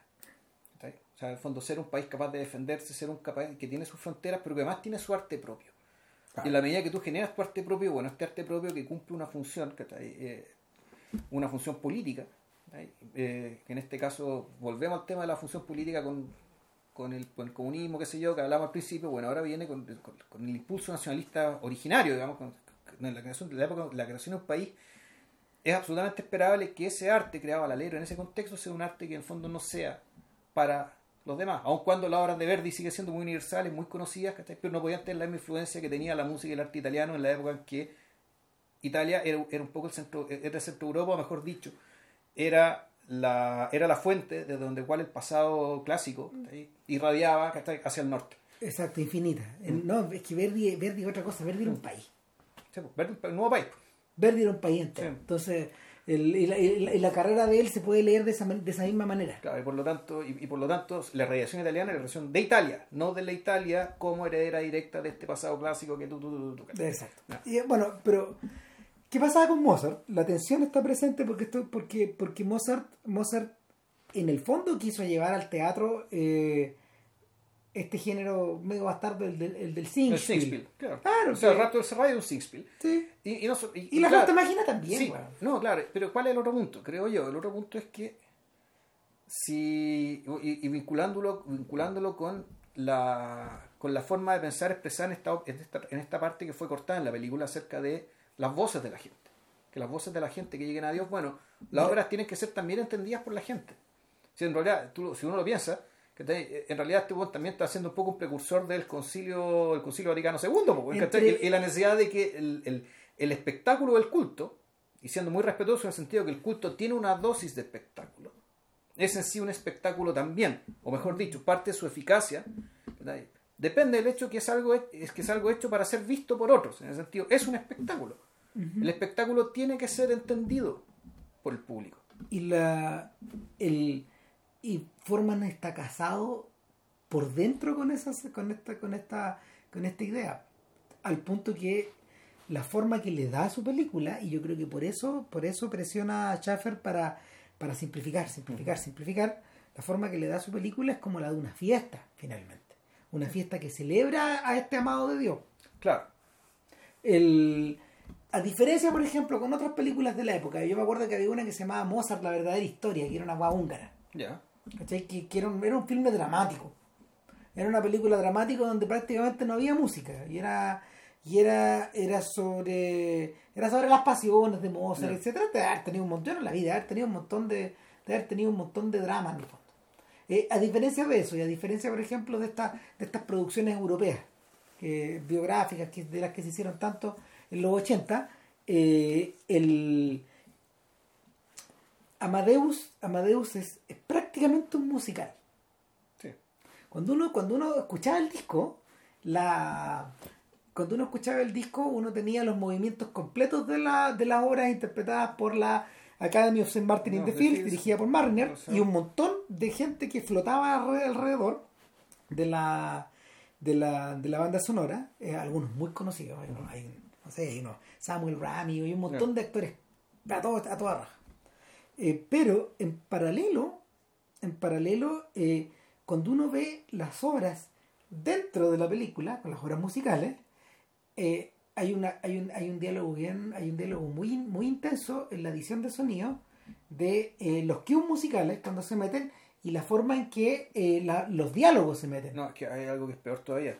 Y yo lo encuentro que es peor, que es un problema. Para mí es un problema. La ópera en italiano se mantiene en italiano. Sin embargo, la ópera en alemán se traduce Ah, al inglés. pero es que hay una, hay una razón. Hay una razón que... Yo, yo no podría entenderla que es parte de una razón tra- tra- relacionada con lo que acabamos, de, acabamos de conversar. Sí, digamos. pues eso, el, el hecho de que el público escuche. Pero ¿por qué en italiano sí? Te- El italiano lo respetáis y en alemán no. Eh, no, bueno, yo creo que es por la misma razón por la que Bergman tradujo al sueco la flauta mágica. Sí. Pero es que eso, está, eso se entiende, ¿cachai? Sí, porque la obra está completa. Yo creo que hay un esfuerzo. Porque de- la hora completa para el público sueco, para la tele Yo creo que estos gallos tomaron la decisión de si no la vamos a hacer en alemán, obviamente, la vamos a hacer en inglés, esta weá que esta weá que esta weá que es en, alemán, en, en un alemán para todos, va a ser en inglés también. Claro. Y sin Ahora- embargo, el italiano no se atrevieron porque es mucho huevo. No, no, la, además sonoridad, que- la sonoridad cambia. Pero es que además el italiano no tenía que ser entendido. Como que que ir relatado de O estos sea, efectivamente, tú decís, la, hay, una, hay, una- hay una escena cuando está haciendo el estreno del rapto del Serrallo, donde en realidad Mozart está dialogando con la actriz principal. que Sí, está- y ella está cantando en inglés, porque el rapto del Serrallo hoy es en alemán. También. Para efectos de la, de la película, la tradujeron al inglés. Entonces, claro, tú lo que ves en realidad es Mozart hablando, ¿cachai? O mejor dicho, Mozart con los gestos dice algo y las líneas de la ópera de esta cantante le, Le dicen, le contestan de vuelta. Y aquí una historia de amor, ¿cachai? O, una histo- o una De atracción. de, atracción, pero en realidad ya eran amantes cuando ocurre. Sí, claro. Claro, Claramente. El, Entonces, eh, uno podría decir, esta que a mí es una barbaridad, o sea, respetar los idiomas originales, respetarlos todos. Sí. Dado que, te- dado que No, lo, claro, no. lo- lo traspasaste al inglés, me imagino ya, Yo- una razón puede ser esta. Yo entiendo el truco, pero, pero lo, que, lo que me impresiona en la película es la forma en que los trozos musicales van dialogando con los, con los parlamentos. Sí, po. No. Eh, la, la edición es perfecta, es No, impresionante. es ¿no? o sea, eh, eh, realmente es, es sublime. Claro. Y no, no es solo eso, sino que además no solo se produce el efecto didáctico hacia, hacia el espectador, digamos, segundo, ya, ¿de qué están hablando? Sino que muchas veces también la música se convierte en aquello que, en aquello que los personajes escuchan. Y llega un momento en que, por ejemplo, Mozart está escuchando la música todo chancho y es como si fuera un rockero que está con los audífonos puestos, ¿cachai? absolutamente absorbido ¿cachai? por lo que está escuchando. Claro. Lo- o sea, que lo está componiendo y lo está escuchando al mismo tiempo. Y por otro lado, bueno, por otro lado está la relación que Salieri tiene con la música. Mm. ¿cachai? Eh, y quizás podemos, podemos aquí hablar un poco del personaje mismo. Yo creo que, eh, a diferencia de lo que ocurre en la obra, donde Salieri es como el demiurgo, es el testigo y es el, es- es el creador del complot, eh, la, la película lo convierte aún más en un protagonista. Sí. ¿Por qué razón? Porque, porque en, la, en la obra de teatro eh, Wolfgang tiene hartas cosas que decir. A veces no son tan choras. Eh, Salieri siempre tiene las mejores líneas, pero, pero está más equiparado. Hay una, hay, hay un- hay una lucha que es más equiparada. En cambio, en la, en cambio en la, en la película, el, el, el papel de Salieri lo devora todo. Sí, no, sí, la- la- la- es sobre él. Aunque la película, y es interesante, estaba pensando respecto si cuántos minutos, se le- en cuántos minutos aparece un personaje y otro. Yo creo que más o menos eh, Están igualados. Están más o menos igualados, pero ahí tú te das cuenta que el protagonismo, este, una- este, este sería un buen ejemplo respecto de que el protagonismo de una película no tiene que estar necesariamente por el cronómetro, No. Sino se da por la mirada. Por la ¿Está mirada y por la manera en que los personajes dominan las escenas o que, el- o que los realizadores de alguna forma los sitúan. O, o porque domina el relato mismo. Eh, en el caso de en el caso de Mozart a pesar de que hay escenas donde Salieri no está eh, Mozart siempre es un sujeto observado Claro, siempre es un contemplado, volvemos a la idea original, digamos, esta, la, la obra de- de- de- del viejo que contempla al joven. Y porque sabemos que Salieri en realidad despliega, eh, y ahí está la cuestión como de araña que tiene él. De- despliega todo eso que vemos ahí, Salieri lo supo. A lo mejor no lo vio ahí, pero lo supo. ¿Por qué? Porque esta es la historia de una obsesión, pues, y esta obsesión a veces te la muestran y a veces no, no es necesario. Que en el fondo hay un despliegue de recursos gigantescos ¿cachai? para lograr esta obra de contemplación y sabotaje simultáneo. porque eh, cuando uno cuando uno por ejemplo observa a los italianos que están alrededor del rey uno de inmediato se recuerda de los tres personajes de Ninochka Sí. que, es- que- son, son siempre tres. ah. Son siempre tres, es una convención teatral, Exacto. es una convención europea, Sí. del teatro europeo y del teatro satírico europeo. Estos personajes son satíricos y están observados, de hecho, como si fueran bichos. Exacto. Son un bicho. Eh, el, y, y, y también recuerdan, por la, de, de la misma forma, a estos a, a- no sé, a, a, todo el politburo de los, del, de, de- del fuego bombero. Sí. Ah, todos estos viejos, O sea, digamos que- que, Y que claro, que son personajes que están ahí para ser un poco ridículos, que son fungibles. sí. Pueden ser uno, pueden ser los O sea, están siempre los tres, pero en rato uno distinguís a uno del otro. No, son, una, importante. son uno solo nomás. Ahora, en la, en la obra, sobre todo en la obra, que yo diría, más que en la película, ¿cachai? Eh, la, la obra tiene la, no sé si lucidez, digamos, ¿cachai? Pero tiene esta cuestión post-convencional, ¿cachai? De mostrar a los personajes como, como peligros. Son Sí. personas peligrosas, ¿cachai? Lo Más- sugieren. No tanto como Salieri, naturalmente, pero ahí también hay peligro. Claro, ahora, eh, ¿qué pasa con el Salieri de la película? El Salieri de la película supera esa convención que uno ya había visto en, en, en Forman. Y, y de alguna de- y, y- y- y supera también a la supera también al personaje de la enfermera, que era un mero opositor. Sí, Eh, igual de omnipotente, eso sí. igual de omnipotente. Pero, pero por otro lado, por otro lado, uno ve el via crucis de este personaje. Sí. Porque la enfermera es omnipotente, pero efectivamente no tiene conflicto. Es una máquina. No tiene, no tiene fisuras. No, no tiene O fisura. sea, en realidad es la. el- en el fondo es un personaje deshumanizado, es, la, es el Estado actuando El Estado. Exacto. el Estado, el Estado como el Estado, por un lado el Estado totalitario Sí. de, de- de- de las películas checas de Forman, pero por otro lado el Estado, el Estado republicano que Forman observa, weón, y que lo observa como un monstruo, weón, en, en los filmes de los 70. Mm. Como que se le viene encima. Y, y el, en, en, en la, en la película lo que, lo que uno observa también es, la, es esta suerte como de diálogo que Salieri tiene con Dios Claro. eh, solo para darse cuenta de que Dios está encarnado en, en esta criatura. Claro. La criatura, pues bueno, así Sí. le dice usted, le dice tanto en la obra como en la película. Que ojo, en la obra le habla al público, en la película le habla a un cura. Sí, Hay una diferencia de una licencia que se toma básicamente. es otra convención. Vamos a dicho de otra manera. En la obra, en el teatro, es muy fuerte que, la- que el actor le hable al público, pero el público está ahí. ¿cachai? En el cine no es tan fácil. No, no es tan no fácil. no es tan automático. No es tan fácil. Necesitáis Eh, naturalismo, es mucho más creíble que se confiese. El, Cuando uno se devuelve, por ejemplo, y ve, ve la manera en que el personaje de Stellan Skarsgård se confiesa con Charlotte Gainsbourg en, en, en Ninfómana. Claro. Claro, eh, obedece a esa pulsión también. Ya. O sea, que eh, es algo que está presente en las obras de De Sade también, donde siempre tiene que haber un auditor, alguien que en el fondo recibe la confesión eh, de los pecados del otro, de los deseos del otro y de las pulsiones del otro. Sí. Ahora, pero eso suele ocurrir, porque en fondo tú decís, en teatro tiene sentido hacer que tam- también es potente que se le hable a un público.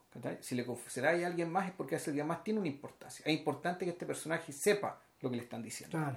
Sin embargo, la película no es así. No, la película. En la película, no. este cura no tiene, no, no pesa nada. En la- un con cara de pasmo. Eh, claro, la película tiene, el- el- tiene, tiene distintas caras de pasmo este sujeto y está recibiendo, está recibiendo en el fondo la última confesión de este sujeto. Claro, O, es- o al menos eso es lo que él cree. claro. Eh, el- la gran tragedia, la gran tragedia de eh, yo creo que hay, aquí hay un comentario sardónico hacia los críticos.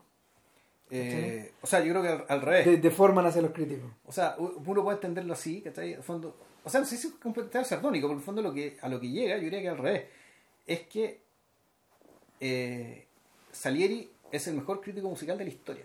Sí. ¿Cachai? En fondo, e- es- esa es la, esa es la conclusión a la que uno llega. Y, Pero- cuando está cuando está hablando de música, y cuando, habla con el conocimiento de causa, digamos, ¿cachai? Y desde, también desde la pasión por la música, él es un apasionado por la música. Sí, es- eso, eso no es, eso no es, no es, no es no es impostado, es genuinamente real. Él ama la música, él ama lo que puede lograr con la música.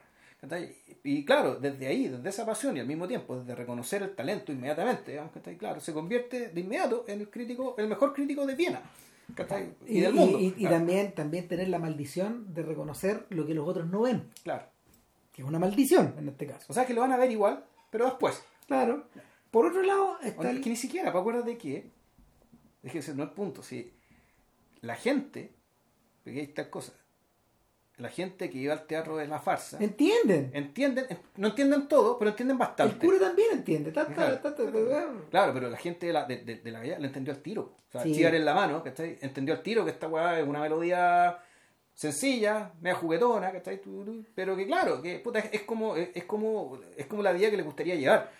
El, el problema, el problema es que Si el problema, la, la- la tragedia del caso del crítico, y en el caso, que, que no solo un crítico, sino que además un músico de corte, es que en realidad él está aplastado por el gusto de la corte, o mejor dicho, por la necesidad de complacer a una persona. es como dice, A una sola. es como dice Tansy en la película, po, Constance, que, que es un personaje que yo creo que es más importante en la película que en la obra. Sí. Eh, y está muy, muy, muy bien interpretado por, esta, por esta actriz inglesa. Elizabeth Berrich, Sí. no, ella americana. americana, Sí. a ver, la verdad. Bueno, está, está muy muy bien interpretado. Y la vuelta acá, la vuelta acá es que eh, en, en algún momento ella le dice, tú no entiendes cómo funciona Viena. De hecho, ella entiende tan bien cómo Viena funciona, que cuando le lleva el cartapacio a Salieri, ella está dispuesta a acostarse con Sí. Salieri. Porque entiende cómo funciona Viena. Sí. Eh, para estos efectos, para estos efectos, Wolfgang eh, es, otro, provinciano. es otro provinciano Sí, más es un provinciano. a pesar de que en el fondo a pesar de que en el fondo contenga un mundo Claro. adentro de él es un Es provinciano un provinciano de Salzburgo. claro pero Que si bien recorrió toda Europa tocando para entretener a otras cortes, siguió siendo un provinciano. en cambio esta chiquilla que no tiene una formación que no Claro. sabe leer que, música que- que es la hija de la dueña de casa que lo, eh, que lo que lo alojaba que lo alojaba, claro. claro eh, y que de hecho no es la que le gustaba a Mozart Le gustaba la hermana. le gustaba la hermana Ah, claro Lo dice, sí. Sí. Que apenas aparece en esta historia. Bueno, eh, el Constanza entiende de inmediato Sí. todo. Lee, es la que me- es la que lee mejor todo. Es la que lee mejor el peligro de Salieri. Claro. Es la que lee la forma en que Mozart se relaciona con la gente, con sus colegas, con los Claro. músicos, con el hueveo, con Y, todo. y entiende efectivamente, claro, que con Mozart, su padre. que Mozart va al despeñadero. Es la que entiende también, más o menos pronto, de que por la forma de ser que tiene Mozart y por cómo funciona todo, el, todo esto se va al carajo, digamos, incluso sin saber que hay un boicot detrás, ¿sí? El, un sabotaje detrás. De hecho, de hecho, y en ese sentido el personaje, ahí es donde el personaje está muy bien escrito y muy bien interpretado, eh, el- ella incluso, e- ella sabiendo permanece junto al tipo. Sí.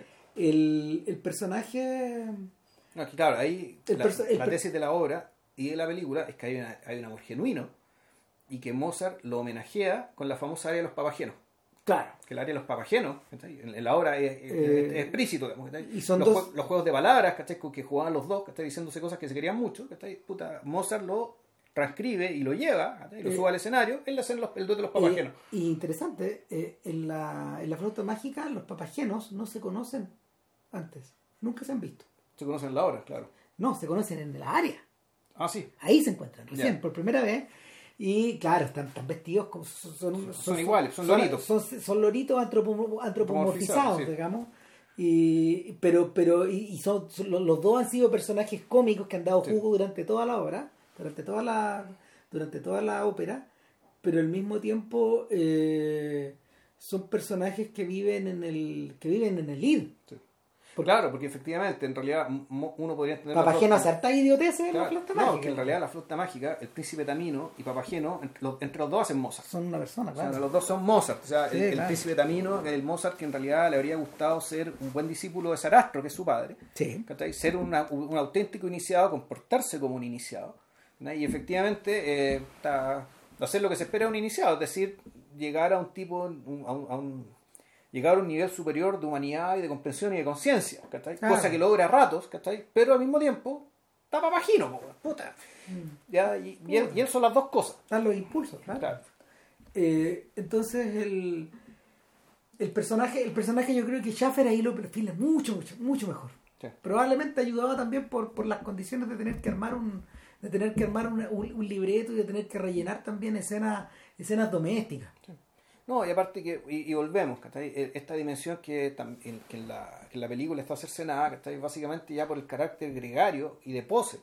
Pose en el sentido con doble S, digamos, de Claro. pose de rapero, digamos, ¿cachai? En la cual está metido Mozart al final de la película. Y, y de la cual, del cual ella no forma parte. Exacto, O ella sea, no es parte de ese Al punto de que cuando este weón está eh, obnubilado por el peso de tener que escribir el Requiem, ya vamos a hablar de eso, versus la versus La flauta mágica. la- versus el placer que le, le proporciona escribir la flauta mágica. Y salía a carretear con Chica Neder y su compañía. digamos, Exactamente, este weón, este, weón, este weón se deja llevar por sus sentidos, se va, se va a mostrarle la flauta mágica y a carretear con Chica Claro.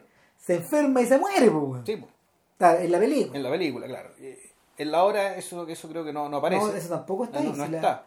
eh, eh, Chica Sí, creo que está la escena de la composición conjunta con... Sí, sí está.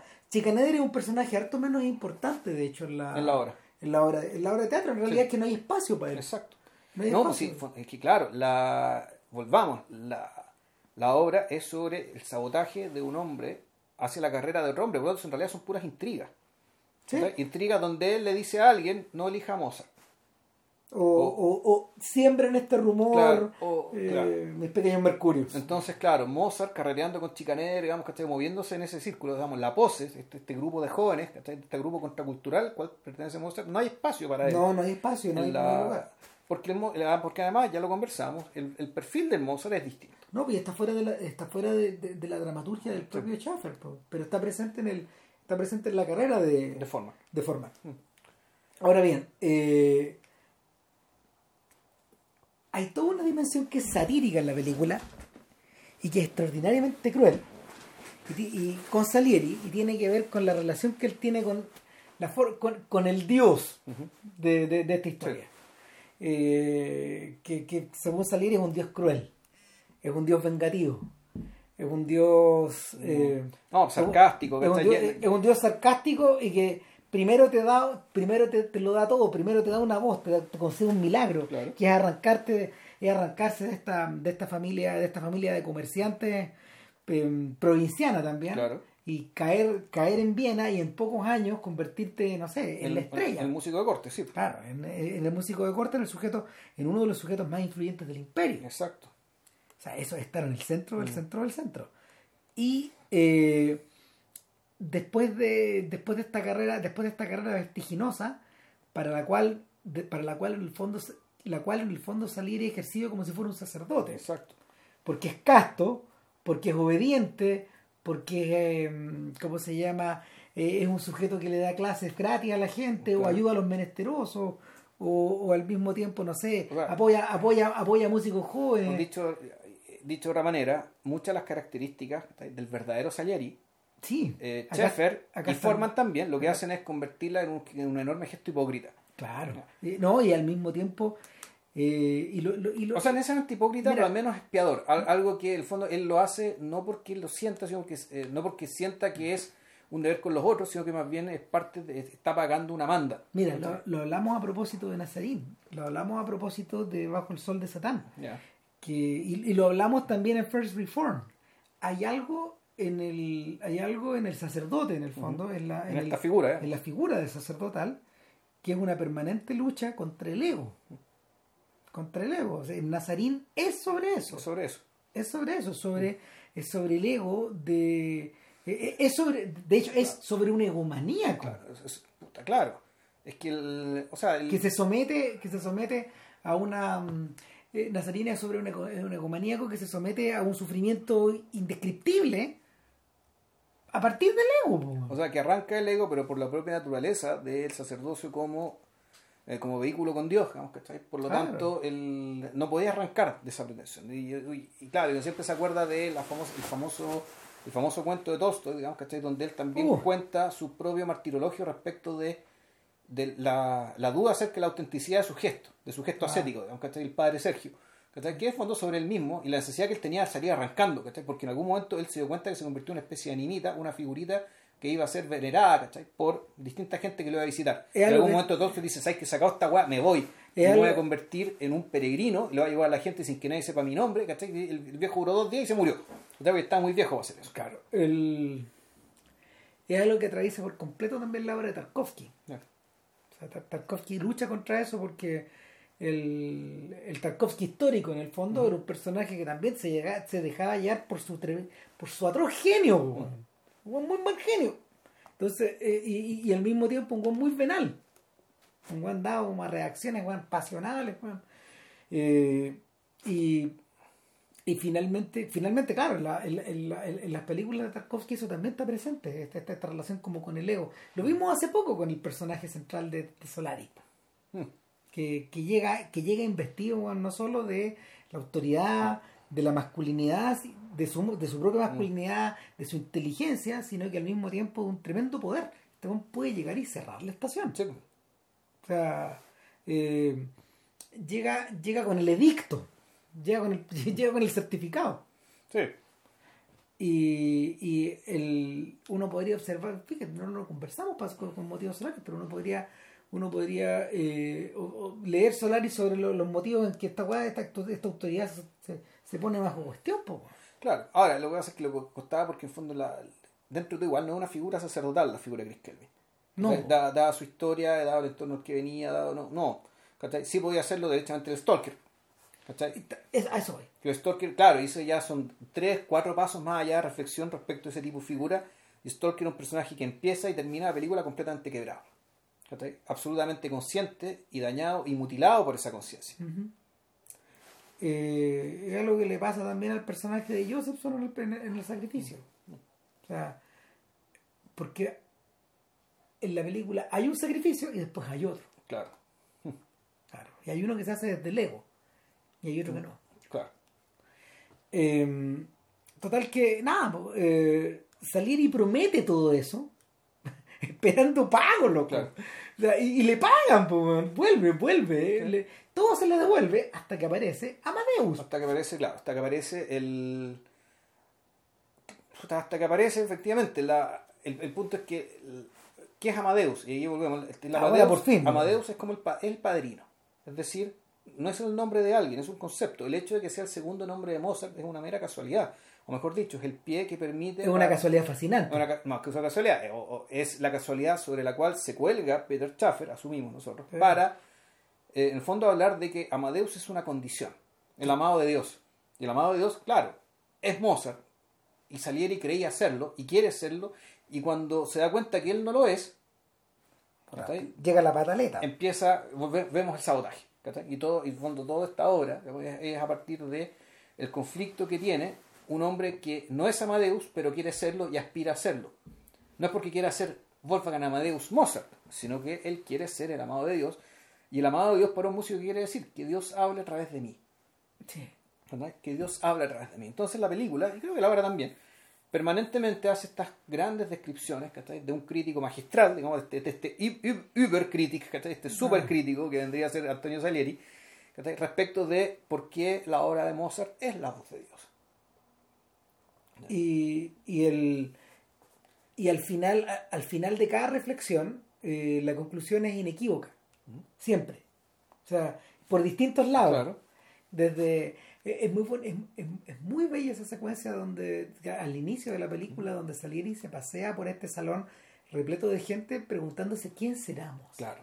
¿Se va, a par- ¿Se va a mostrar? ¿Estará por acá? ¿El genio se observa en un rostro? Esa es la frase. Claro. Esta es la obra, ¿no? No me acuerdo.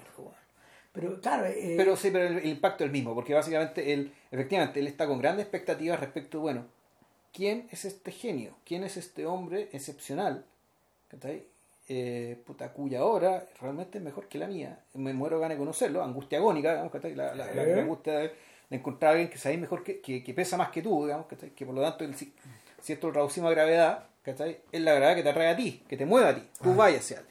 Este- y- y- es un sujeto que de alguna manera está combinado a flotar en torno al otro. Claro, entonces lo que se encuentra, y eso en la obra y la película es igual, puta, se encuentra este despliegue de vulgaridad, mal gusto, banalidad, eh, puerilidad, ¿cachai? Todo eso te muestra Mozart en la primera escena que aparece, O sea, de hecho, arrastrándose en el suelo cuatro patas debajo de una mesa. de hecho, en la primera escena uno puede notar también el desprecio que siente Schaffer ante esa an- an- ante esa criatura también.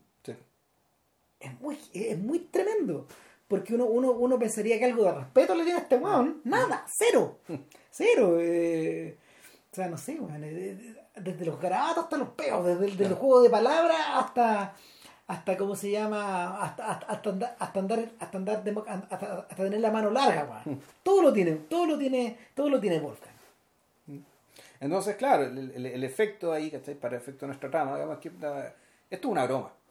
Sea, me están haciendo una broma y es una y es, y es- una es una broma metafísica. Claro.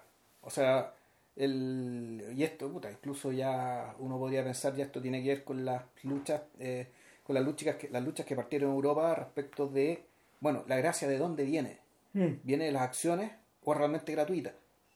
Porque si fuera por Salieri, no, pues, yo me, yo me merezco, digamos, que estoy ser la voz de Dios por todas las cosas que he hecho, los sacrificios que he hecho, ¿cachai? por todo lo que eh, por todo lo que he desplegado. Yo lo hice todo, loco. Hice claro. todo el camino. Hice lo todo- hice perfecto. Exacto. Y sin embargo, le da la, pos- la posibilidad al talento, le, le da la posibilidad de darle tu voz, ¿cachai? Puta, a este orangután, weón. En el fondo, dice, dice eso es, la, es un mono, weón. Es un mono empelucado. Eh, Ahora- a mí me da la sensación, a mí me da la sensación que ese es el factor que atrajo a, a Truffaut al, a Amadeus. Ya.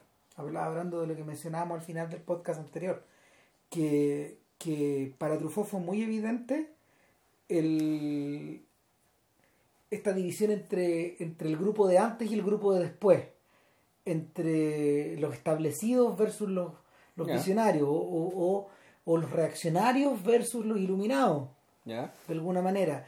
Quizás alguna, que es algo, fíjate que en la obra de, en la obra de Truffaut no está presente. No.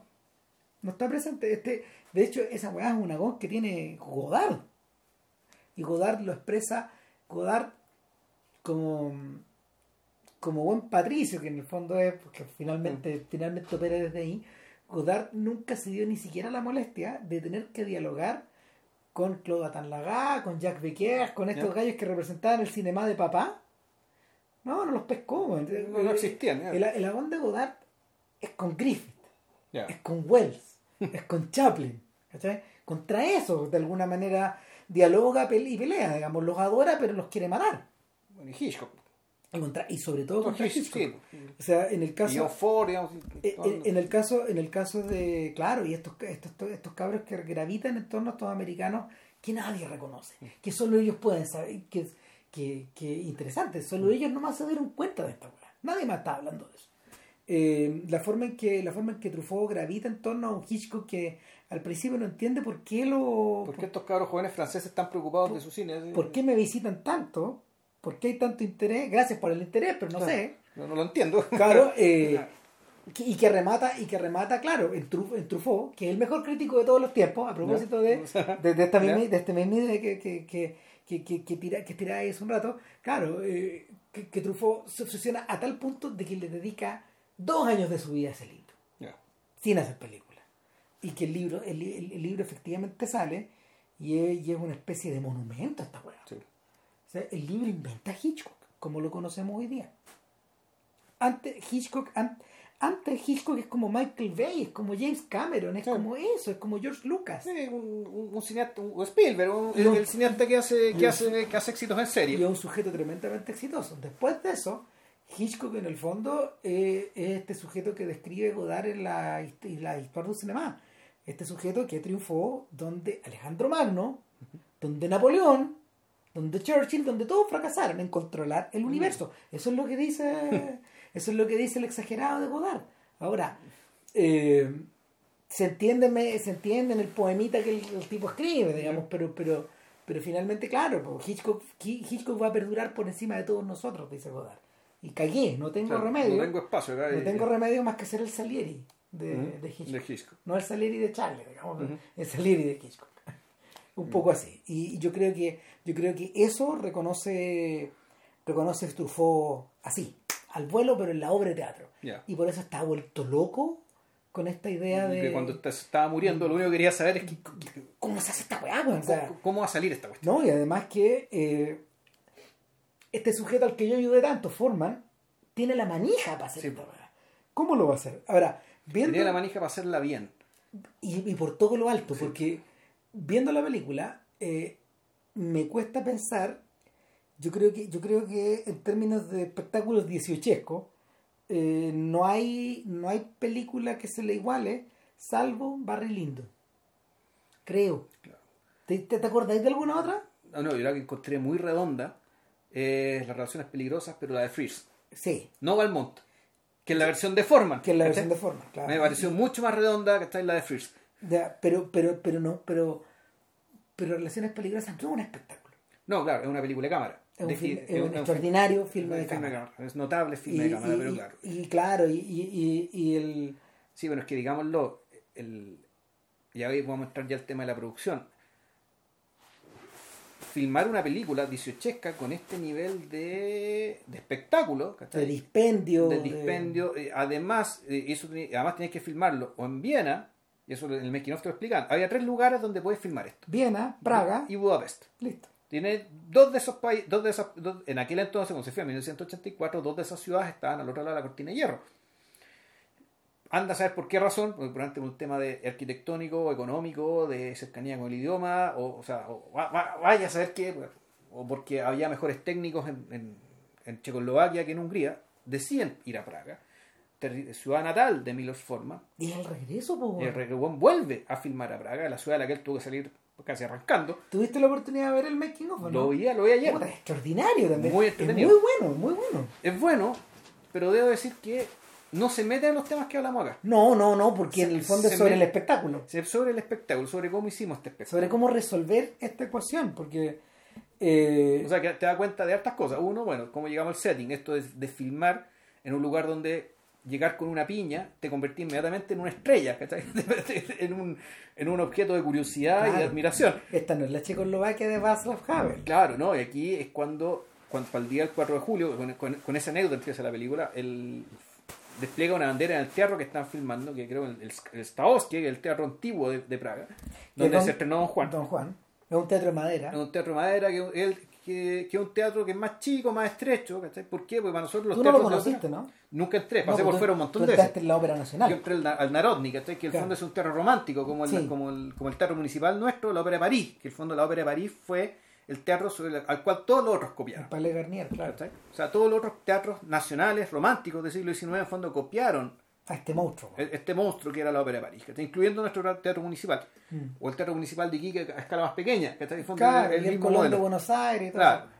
Sin embargo, la generación anterior, o dos generaciones antes de teatro, eran distintos, pues, ¿cachai? Eran más larguitos, más estrechos, ¿cachai? Pues las la orquestas eran más chicas. En el fondo ahí está la gran diferencia, ¿cachai? O sea, el, el tamaño de la orquesta es lo que te hace la diferencia. O sea, en esos teatros no te podéis tocar la sinfonía de los mil de Mahler, ¿cachai? Cagando, Tendría que, tendría que ocuparlo entero. O sea, tendría que, no, tendría que ser sin público. Exacto. Ya, el... Chuche, entonces, ¿qué estamos? Oh, claro, no, firman de- en Praga y donde cuando 4 de julio. 4 de julio despliegan la bandera en el teatro, se ponen los checos que están ahí, se ponen a cantar el himno estadounidense en homenaje a todos estos americanos que están acá actuando. Y sin embargo, tre- 30 o 20 hueones no se paran a cantar el himno, se empiezan a mirar entre sí y forman que el checo entiende inmediato. Todos estos hueones son de la policía política, ¿cachai? Y los tenía acá, conchito. Y los tengo acá. Y no sabía que los tenía, bueno, ahora ya sé. Pero después sabieron que, que- después todos los jueces contaban que no, está, sabíamos que la web está infiltrada, está llena de policía política Ah. con la filmación. No, Forman llegó con miedo. Sí. Porque Que finalmente. lo pueden dejar adentro, weón. eh, claro, no, finalmente no hay que olvidarse que esto salió arrancando. Sí, po. O sea, Por lo tanto, era un desertor, un inmigrante, era mal visto por Sí. el establishment checo, checoslovaco todavía. por otro lado, por otro lado, era un héroe para estos, para, para, para la generación de jóvenes que sabía que, que había vivido toda esta cuestión, todo este periodo duro, duro de los 70 y, y que había visto los triunfos de este, de este compadre afuera, digamos. Exacto. Es, es tanto así que cuando Forman ya, ya no, cuando Forman encontró que ya no pudo hacer, ya no pudo hacer su película sobre el Congreso de Viena, creo, Ya. Que era el, el segundo, el, de, el del armisticio de, mil, de 1918. Ya. Él iba a hacer una película sobre eso. Se cayó hace como por, por tres semanas antes de, de comenzar el rodaje. Y ahí ya mandó a toda la chucha. Ya no, no, no siguió haciendo películas, estaba muy viejo. Pero sí hizo, sí, eh, sí volvió a mm, sí volvió a Checoslovaquia y filmó un documental ahí. Ya. Lo filmó, no sé si con su hijo o con un colaborador checo. Y en el fondo sobre una trupe teatral que interpreta una obra de teatro que ellos montaron cuando. Ya. Eh, entonces el, el lazo nunca se rompió. Eh, es distinto, es distinto a lo que en el caso de Forman es un poco distinto a lo que le pasó a Solzhenitsyn. Ya. Claro, porque el, el retorno de todo esto- el, eh, eh, en el retorno, a ver, en el retorno de todos estos exiliados, algunos nunca volvieron como Kundera, Ya. pero y, y aprendieron a escribir en francés, Sí. weón. O sea, te desnaturalizaste, weón, para convertirte en otra cosa. Y para convertir tu obra en otra cosa. Exacto. eh, en, el, en, el, en el tránsito de, estos, de, de todos estos retornados hubo muchas historias distintas. Pues hay gente, por ejemplo, como, como los Mikhalkov, o sea, Konchalovsky y su, y su hermano Nikita Mikhalkov, eh, que, que han tenido idas y vueltas con, los, con las distintas versiones del régimen y hoy día Nikita Mikhalkov es un sujeto que apoya a Putin, por ejemplo. Sí. Eh, en el caso de Solzhenitsyn, eh, tuvo una extraordinaria recepción de, por parte del joven Putin. Y de hecho, eh, la instalación de Solzhenitsyn en, en Rusia fue un poco obra de este joven Putin que todavía no era primer ministro y que era un tipo que el viejo weón encontró en quien confiar, de alguna manera. Además que, claro, entrando con ese aval, nunca más tuviste problema en Rusia. No. Pero, pero la, la relación que Forman tuvo con esta gente fue distinta. En parte porque también él estaba un poco desnaturalizado, estaba hollywoodizado. Sí, es un director americano más. Claro. Y, y con temas de director americano. Entonces, vo- volver era como que volver un gringo. Y, y sin embargo, pa- aparentemente fue enormemente feliz en el regreso. Claro, yo creo que lo, pas- pasa que lo pasaron bien filmando, pese a todas las complicaciones que había, donde te contaban Ah. anécdotas bien divertidas acerca de, bueno, cuando filmaron el teatro Stavsky, en el, en el Stavsky, Stavsky, el teatro antiguo, y el- Poniendo luces de Hollywood, te podéis quemar, po, o sea, weón. la agua se puede quemar entera. Entonces tenías 40 bomberos metidos adentro en caso de que era cualquier cagazo. De hecho, hubo un momento en que un, al actor, cuando están haciendo Don Juan, se le empezó a quemar el sombrero. Y de hecho hay una imagen donde Sí, se le ve, po, cuando se weón. le ve la agua quemando, si entró un bombero, por favor, pare, güey, hay que apagar esta weá, y la. Mira, a mí, el, una de las cosas que me interesó, porque le habíamos conversado antes con el Dono, el, Dono, amigo de este podcast, él está convencido de que Amadeus es una buena película, pero el casting la liquidó. No le gusta la elección ni Murray Abraham, ni Hulse, ni ni Elizabeth Burridge, ¿cachai? No le gustó, no le gustó el casting, no le gustó los actores. ¿Le hubiera, Ahora- le hubiera gustado británico? Yo creo, yo creo que hay una pregunta obvia, ¿cachai? Y que, la, el, el- que el making of sí responde. ¿Por qué no apelar al elenco de la obra de teatro? Ah, ¿Por qué no tener a Paul Scofield o por qué no tener a Ian Ian McKellen. De, haciendo de Salieri? dos elecciones extraordinarias. Claro, po, claro, no, claro, no, extraordinarios, pues, ¿cachai? Y para Mozart, el mismo Simon Callow que actuó en la película, ¿cachai? Güey, güey, Estaba más viejo, pero bueno, el maquillaje todo lo puede. Sí, el caso de Elizabeth Burridge es más interesante porque ella fue un reemplazo, porque la, la actriz original era Meg Tilly. Sí, Meg Tilly, o sea, y ella se lesionó, se rompió los ligamentos jugando a la pelota con unos cabros chicos en la calle, güey. poco antes de, poco De- antes de rodar. Claro, entonces de emergencia llevan a esta cabra, ¿cachai? A Elizabeth Burridge, ¿cachai? Eh, que después no la veis más ahora que lo pienso. No, no, no, ella no tenía una gran carrera de No. actriz cinematográfica. No, al menos en el cine no. Ahora, la, sí, en este documental te explican qué es lo que quería Forman. Forman quería que quería actores desconocidos, porque tú quería que tú vieras, no vieras a la estrella, No. Sino que quería que vieras a alguien que creíblemente puede ser esta persona dado que tú no sabes quién es. No, quería ver- y- y buscaba, buscaba, buscaba arquetipos. De, hecho, hay algo simiesco en el rostro de Tom Cruise, por ejemplo. El, bueno, es más llamativo todavía. En el caso de Tom Cruise se encuentran con lo siguiente. El, esto yo vi ayer, así que tengo muy fresco este razonamiento, que puta, es muy inteligente. Si uno ve los retratos que existen de Mozart, decía Milos Forman, tú decís, son todos distintos. Ni uno se parece al otro. Ninguno se parece al otro. Por lo tanto, la cara de Mozart tenía que ser una cara absolutamente anodina. ¿Sí? Tiene que ser la cara de un cualquiera, una cara que se pierda en la multitud. Una cara donde no esté marcado el genio, que es lo que buscaba precisamente Salieri. Claro, o sea, una cara. Ahora, la cara de Tom Cruise dentro de todo es bastante característica. Eh, eh, La cara de Tom Cruise no es, no, no es una cara cualquiera. No. Porque es súper angulosa, es, es asimétrica. ¿cachai? Ahora que está más gordo el weón no se nota tanto, ¿cachai? Pero es una cara súper asimétrica, que tiene un ojo más bajo que el otro, ¿cachai? Puta. Y, y claro, bueno, ya con la peluca y la carcajada, qué sé yo, efectivamente un personaje súper llamativo. Ujú. ¿cachai? A, a- a diferencia digamos, de esta otra caracterización. Pero la decisión de- del casting, detrás del casting, digamos, ¿cachai? fue esa y, y- y fue particularmente acertada, en realidad, con, con, con Murray Abraham, que además también era muy joven. O sea, eran, realmente los dos eran muy, muy jóvenes. Y claro, pues, por eso es que era necesario las cuatro horas y media, ¿cachai? De, de- de- de- de- de hacer el maquillaje, qué sé yo. Y sin embargo, me parece, igual me parece disociada, ¿cachai? La voz, de, la voz, ¿cachai? Con la imagen. Eh, igual, a- ahora, a 35 años de Mm. distancia, a 35 años de distancia y con, no sé, con, con estos personajes, con, bueno, Abraham de hecho no tuvo una carrera tan extraordinaria posteriormente, sino hasta que eh, de alguna forma es un poco adoptado eh, por otra gente que nada que ver, como Wes Anderson, por ejemplo ¿Ya? porque él es uno de los personajes importantes de, del Gran Hotel Budapest. Él también ha- tiene una tremenda actuación junto a Mandy Patinkin. Son lo mejor de Homeland, de, de- de una serie de televisión. Ah, claro. También tiene un, rol corto pero importante en Louis Davis. Sí, extraordinario. Sí. Muy bien. Eh, y el propio, el propio Hulch que se ha convertido en un productor de Broadway. Ya. En eso trabaja ahora. O sea, y muy exitoso. Y el. Sin embargo, la, la apuesta de haber hecho Madeus en su momento con esta gente era una apuesta de vida o muerte. Para todo, para todos los Uno, involucrados. eso uno podría decir también que Saul Sanz es un tipo de afuera, ¿cachai? Porque un productor convencional te habría dicho, weón, No, todo el mundo... No, o sea, porque Murray Abraham contaba que el papel de Salieri lo quería todo, el mundo. Todos. Todo el mundo quería ser Salieri porque si lo sigues bien, te ganabas el Oscar. Literalmente. Porque el rol era tan potente, tan matizado, tenía, tenía tantas capas, weón. Puta, era transitaba por tantos lugares que si lo hacís bien, te ganáis el premio máximo. Y efectivamente, Murray Abraham, ¿cachai? que en aquel entonces decía, puta, era un desconocido, pero era un, era un joven, un young and hard, work- hardworking actor, de los cuales hay muchos en Hollywood, y esa es la gran tragedia, digamos, que puta, hay muchos, ge- mucha gente muy talentosa, que, bueno, que mucha ella se pierde. bueno, y este sujeto se ganó el premio mayor, suficientemente joven, capitalizó hasta por ahí nomás, pero bueno, era un papel que querían todos. Todos, todos, todos. Ahora, con 35 años de distancia, ya debo decir que, ya, ya a cerrar, yo creo que el gran renuncio que tiene la película, todavía lo tiene, son es la escena con la suegra. Sí. La escena con la suegra en el teatro, cuando todavía no es la suegra. Que esta escena media bufa, que la vieja se desmaya, ¿cachai? Y hay una cuestión ahí que está fuera de lugar, que podría no estar, y el fondo da lo mismo. Hay una cosa que en el fondo es gruesa. muy gruesa, ¿cachai? Más gruesa que el resto de la película, más gruesa incluso que el, que el personaje Mozart que te muestran ahí. Claro.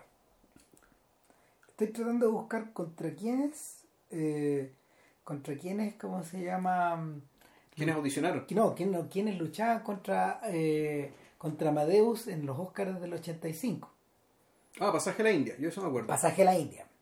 Eh, los gritos del silencio, de Killing Fields. Ya, Y en un lugar del corazón es la otra. un lugar del corazón, el Place in the Heart se llama A. Place in the Heart, claro. Eh, y em, también estoy viendo, bueno, ese, ese año, por otras razones, estaban nominadas Cotton Club, por ejemplo, Ya, eh, Bajo el Volcán, ya, era, Broadway Danny Rose, The Natural, el, el mejor, esta ya. película. Es la de Robert Redford, el beisbolista, Sí, ¿no? Claro, Sí, la, de, la, la de. mm, ¿Cómo se llama? La de la, la de la novela de Bernard Malamud. Claro, pues, y este weón puta, arrasó con. Son ocho premios. Son ocho premios. Es una de las grandes sweeps, es uno de los grandes pre- pasadas o repasadas de una película en la historia del Oscar. De hecho, me hizo muy feliz. Yo me acuerdo cuando cabros chicos haberlo visto, porque yo era un hincha de totalmente la película. Eh, y estoy viendo cuáles ganó. A ver, espérate. Ganó mejor película. Se ganó mejor película, Mejor dirección mejor también. dirección, Sí. mejor actor. Mejor protagonista, sí. Claro, mejor Mejor actor. vestuario, de seguro. Mejor, mejor. eh, déjame cachar. Mm, Guión adaptado, probablemente. ¿o no? Claro. A ver, eso quiero ver. Y... Sí, Schaffer se ganó un Oscar. O sea, eso lo tengo súper claro. Esta vez fue un guion adaptado. Claro. Y... Espérate. Porque esta cuestión debería estar al Estáis final. matando a nuestro, No, si estamos matando al público. Nuestro, público- nuestro público. Está matando aburrimiento. Vamos. Mejor dirección de arte, mejor diseño de producción, eh, mejor sonido, mejor maquillaje. Ah, no por vestuario. ¿No? No, costume design, eso es vestuario. Ah, sí. pues. Eh, Diseño de vestuario ya. perdió tres. Mejor, ide- mejor edición, no lo debo haber perdido. Ya. Eh, mejor cinematografía, Ondrijek, Ya. eh, el socio Sí, por socio con Richard. de sí. toda la vida, de toda la vida de, de Forman. Y mejor actor, mejor actor que era Tom Hulce. Que claro, que en esa época fueron los dos como fueron los dos como mejor como mejor actor protagonista. Claro. Y claro, se lo, se lo llevó solamente, Bueno, bueno, Richard debería haber tenido un Oscar. Ahora, última cosa. Eh, hay diversas producciones de la obra de Schaffer alrededor del mundo, si se produjo en todos lados. ya. Se produjo en Chile. Ya. Yo me acuerdo que Mozart era Alfredo Castro, muy, muy joven.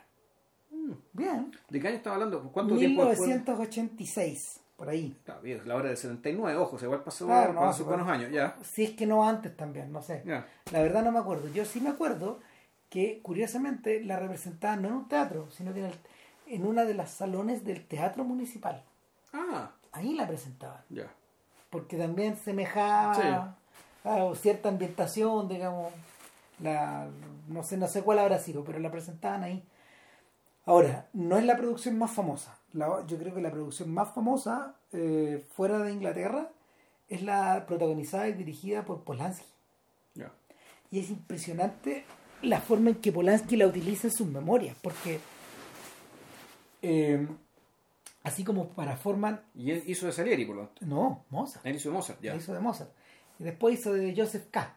Ya. a finales de los 80 en una, en una adaptación teatral de la Metamorfosis que parece que era realmente impresionante Eh, no em, Polanski encarnó a encarnó a, a Mozart en Francia en París bueno muy aclamado digamos eran otras épocas Sí, claro. Otra.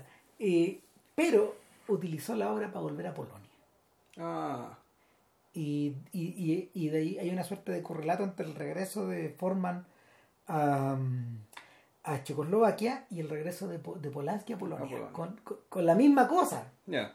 con la misma Con cosa. la misma hora, ¿eh? Claro, con la misma hora, con el mismo objeto. Y eh, en el caso de Polanski es, es- es igual de impresionante porque marca también su reencuentro con la gente que él dejó, eh, con sus profesores en el fondo, con mucha gente que él quería, y también con, con una nueva generación que para los cuales él era un héroe también. Eh, interesantemente se trata de los dos directores europeos que, eh, en, la eh, que en, el, la- en el Hollywood de los 60 y los 70 hicieron la transición perfecta, Mm. completa también. Y mm, el- la- las memorias de Polanski comienzan con eso y terminan con eso. Como que, como que si, tal como, tal como ocurre con forma, como si algo se estuviera cerrando, como si una etapa de su vida se estuviera cerrando. No una etapa de su vida, en el caso de Polanski, no una etapa de su vida artística, porque después andaba medio vacilante en esa época. En los años que se dedicó completamente a hacer eso, este estaba tratando de echar para adelante Piratas. Una película nada que ver, Sí. po, una película chusca, de hecho. Sí. Un espectáculo de un espectáculo de mierda, po. no es muy buena. Es divertida, pero es media... Una chunga, sí. Sí, claro. O sea, los Piratas del Caribe, uno, la Claro. saca cancha. Exacto. Claro, en términos como de carnaval y de celebración. Eh, lo otro que estaba pensando y es que eh, ningún gen- ningún realizador de, de la generación de Forman, creo, tuvo la oportunidad, ahí uno mete de, de- de los europeos, uno puede meter desde Truffaut hasta Godard Mm. y, y puede pensar en los españoles, puede pensar en los propios italianos. Yo creo que el único sujeto que pudo filmar con ese nivel de dispendio probablemente fue Bertolucci cuando hizo 900 y nadie más. Ya. La-. Los ingleses del Free Cinema tampoco. Tampoco, ¿no? na- na- no, es- ahí los Eh, presupuestos eran tremendamente terribles. Era, no, eran poquitos, pero si alguno después alcanzó, si, si alguno de esos llegó a filmar algún... Lo más cerca yo creo que es Topsy Turvy y comparativamente es barato. Es barato, sí. pues, Es barato porque, porque no, o sea, esto busca ser una obra de arte integral donde en el fondo están todos los, están todos los aspectos del espectáculo y, y la celebración de la celebración de la, la celebración como de las artes escénicas mismas. Sí. Y, y el, en ese sentido uno puede decir que claro, Forman puede, puede, puede golpearse con una piedra en el pecho, porque no, no, o sea, a lo mejor me estoy tirando, pero yo creo que el, el único tipo que a lo mejor ha logrado eh, ese nivel de concurso, ese nivel de, ese nivel de, mm, ese nivel, ¿cómo se llama?, de producción tan integral, probablemente ha sido el, el, el Scorsese de estos últimos 10 años. Tarkovsky, Anders Rule, de Andrei Ru- Y Rublev, el- digamos. el- es que eso es antes. Sí. Es, como, claro, y ahí tú, tú Que eso es podías- otro mundo también. es, es- Y otros es- valores. Es el mundo de, de- de la guerra y la paz de Bondarchuk, Sí. es el mundo de, de- claro, de- Sí. el mundo de Loren de Arabia. Claro. Pero resulta que este tipo de cosas ya no se puede hacer. Ya no se hacían. ya. No, ya no se puede hacer. Imagínate lo que, lo que hubo que, lo que hubo que, lo que hubo que incurrir. Roma es una película así. Roma es una película que yo creo que también Roma de Cuarón. de Cuarón, claro, hecha no con esos mismos niveles de dispendio, pero como con esos mismos niveles de, de- intento de hacer de esto algo integral, Ya. gigantesco también. No creo que haya ninguna película latina que tenga el presupuesto de Roma, por ejemplo. Nunca. Claro, es una cosa que está concebida un poco así. Ya. Y eso que, no sé, Roma es una película relativamente barata, mm, se gastaron menos de 30 millones de dólares, para lo que gastan estos gallos es nada. Sí, no, claro. Claro, no, estamos hablando de Ni- Nico Pola, man, Nico Pola. Yo creo que no. Bueno, No, eso. eh, vean Amadeus, repítanse Amadeus, claro. es una gran película. Y para el siguiente podcast, ¿Me, me compráis la emoción o no? ah, sí te la compro. Ya, vamos a ver nuestra cuarta película, eh, como está la cuarta película, el maestro Takahata, que solamente tuvo cinco, así que está a punto de acabar aquí el siglo. Eh, vamos a hablar de Omojie Poroporo en japonés, Only Yesterday en inglés, Claro, Recuerdos del ayer Recuerdos en español. Ayer. Eso. Que estén muy bien, chao.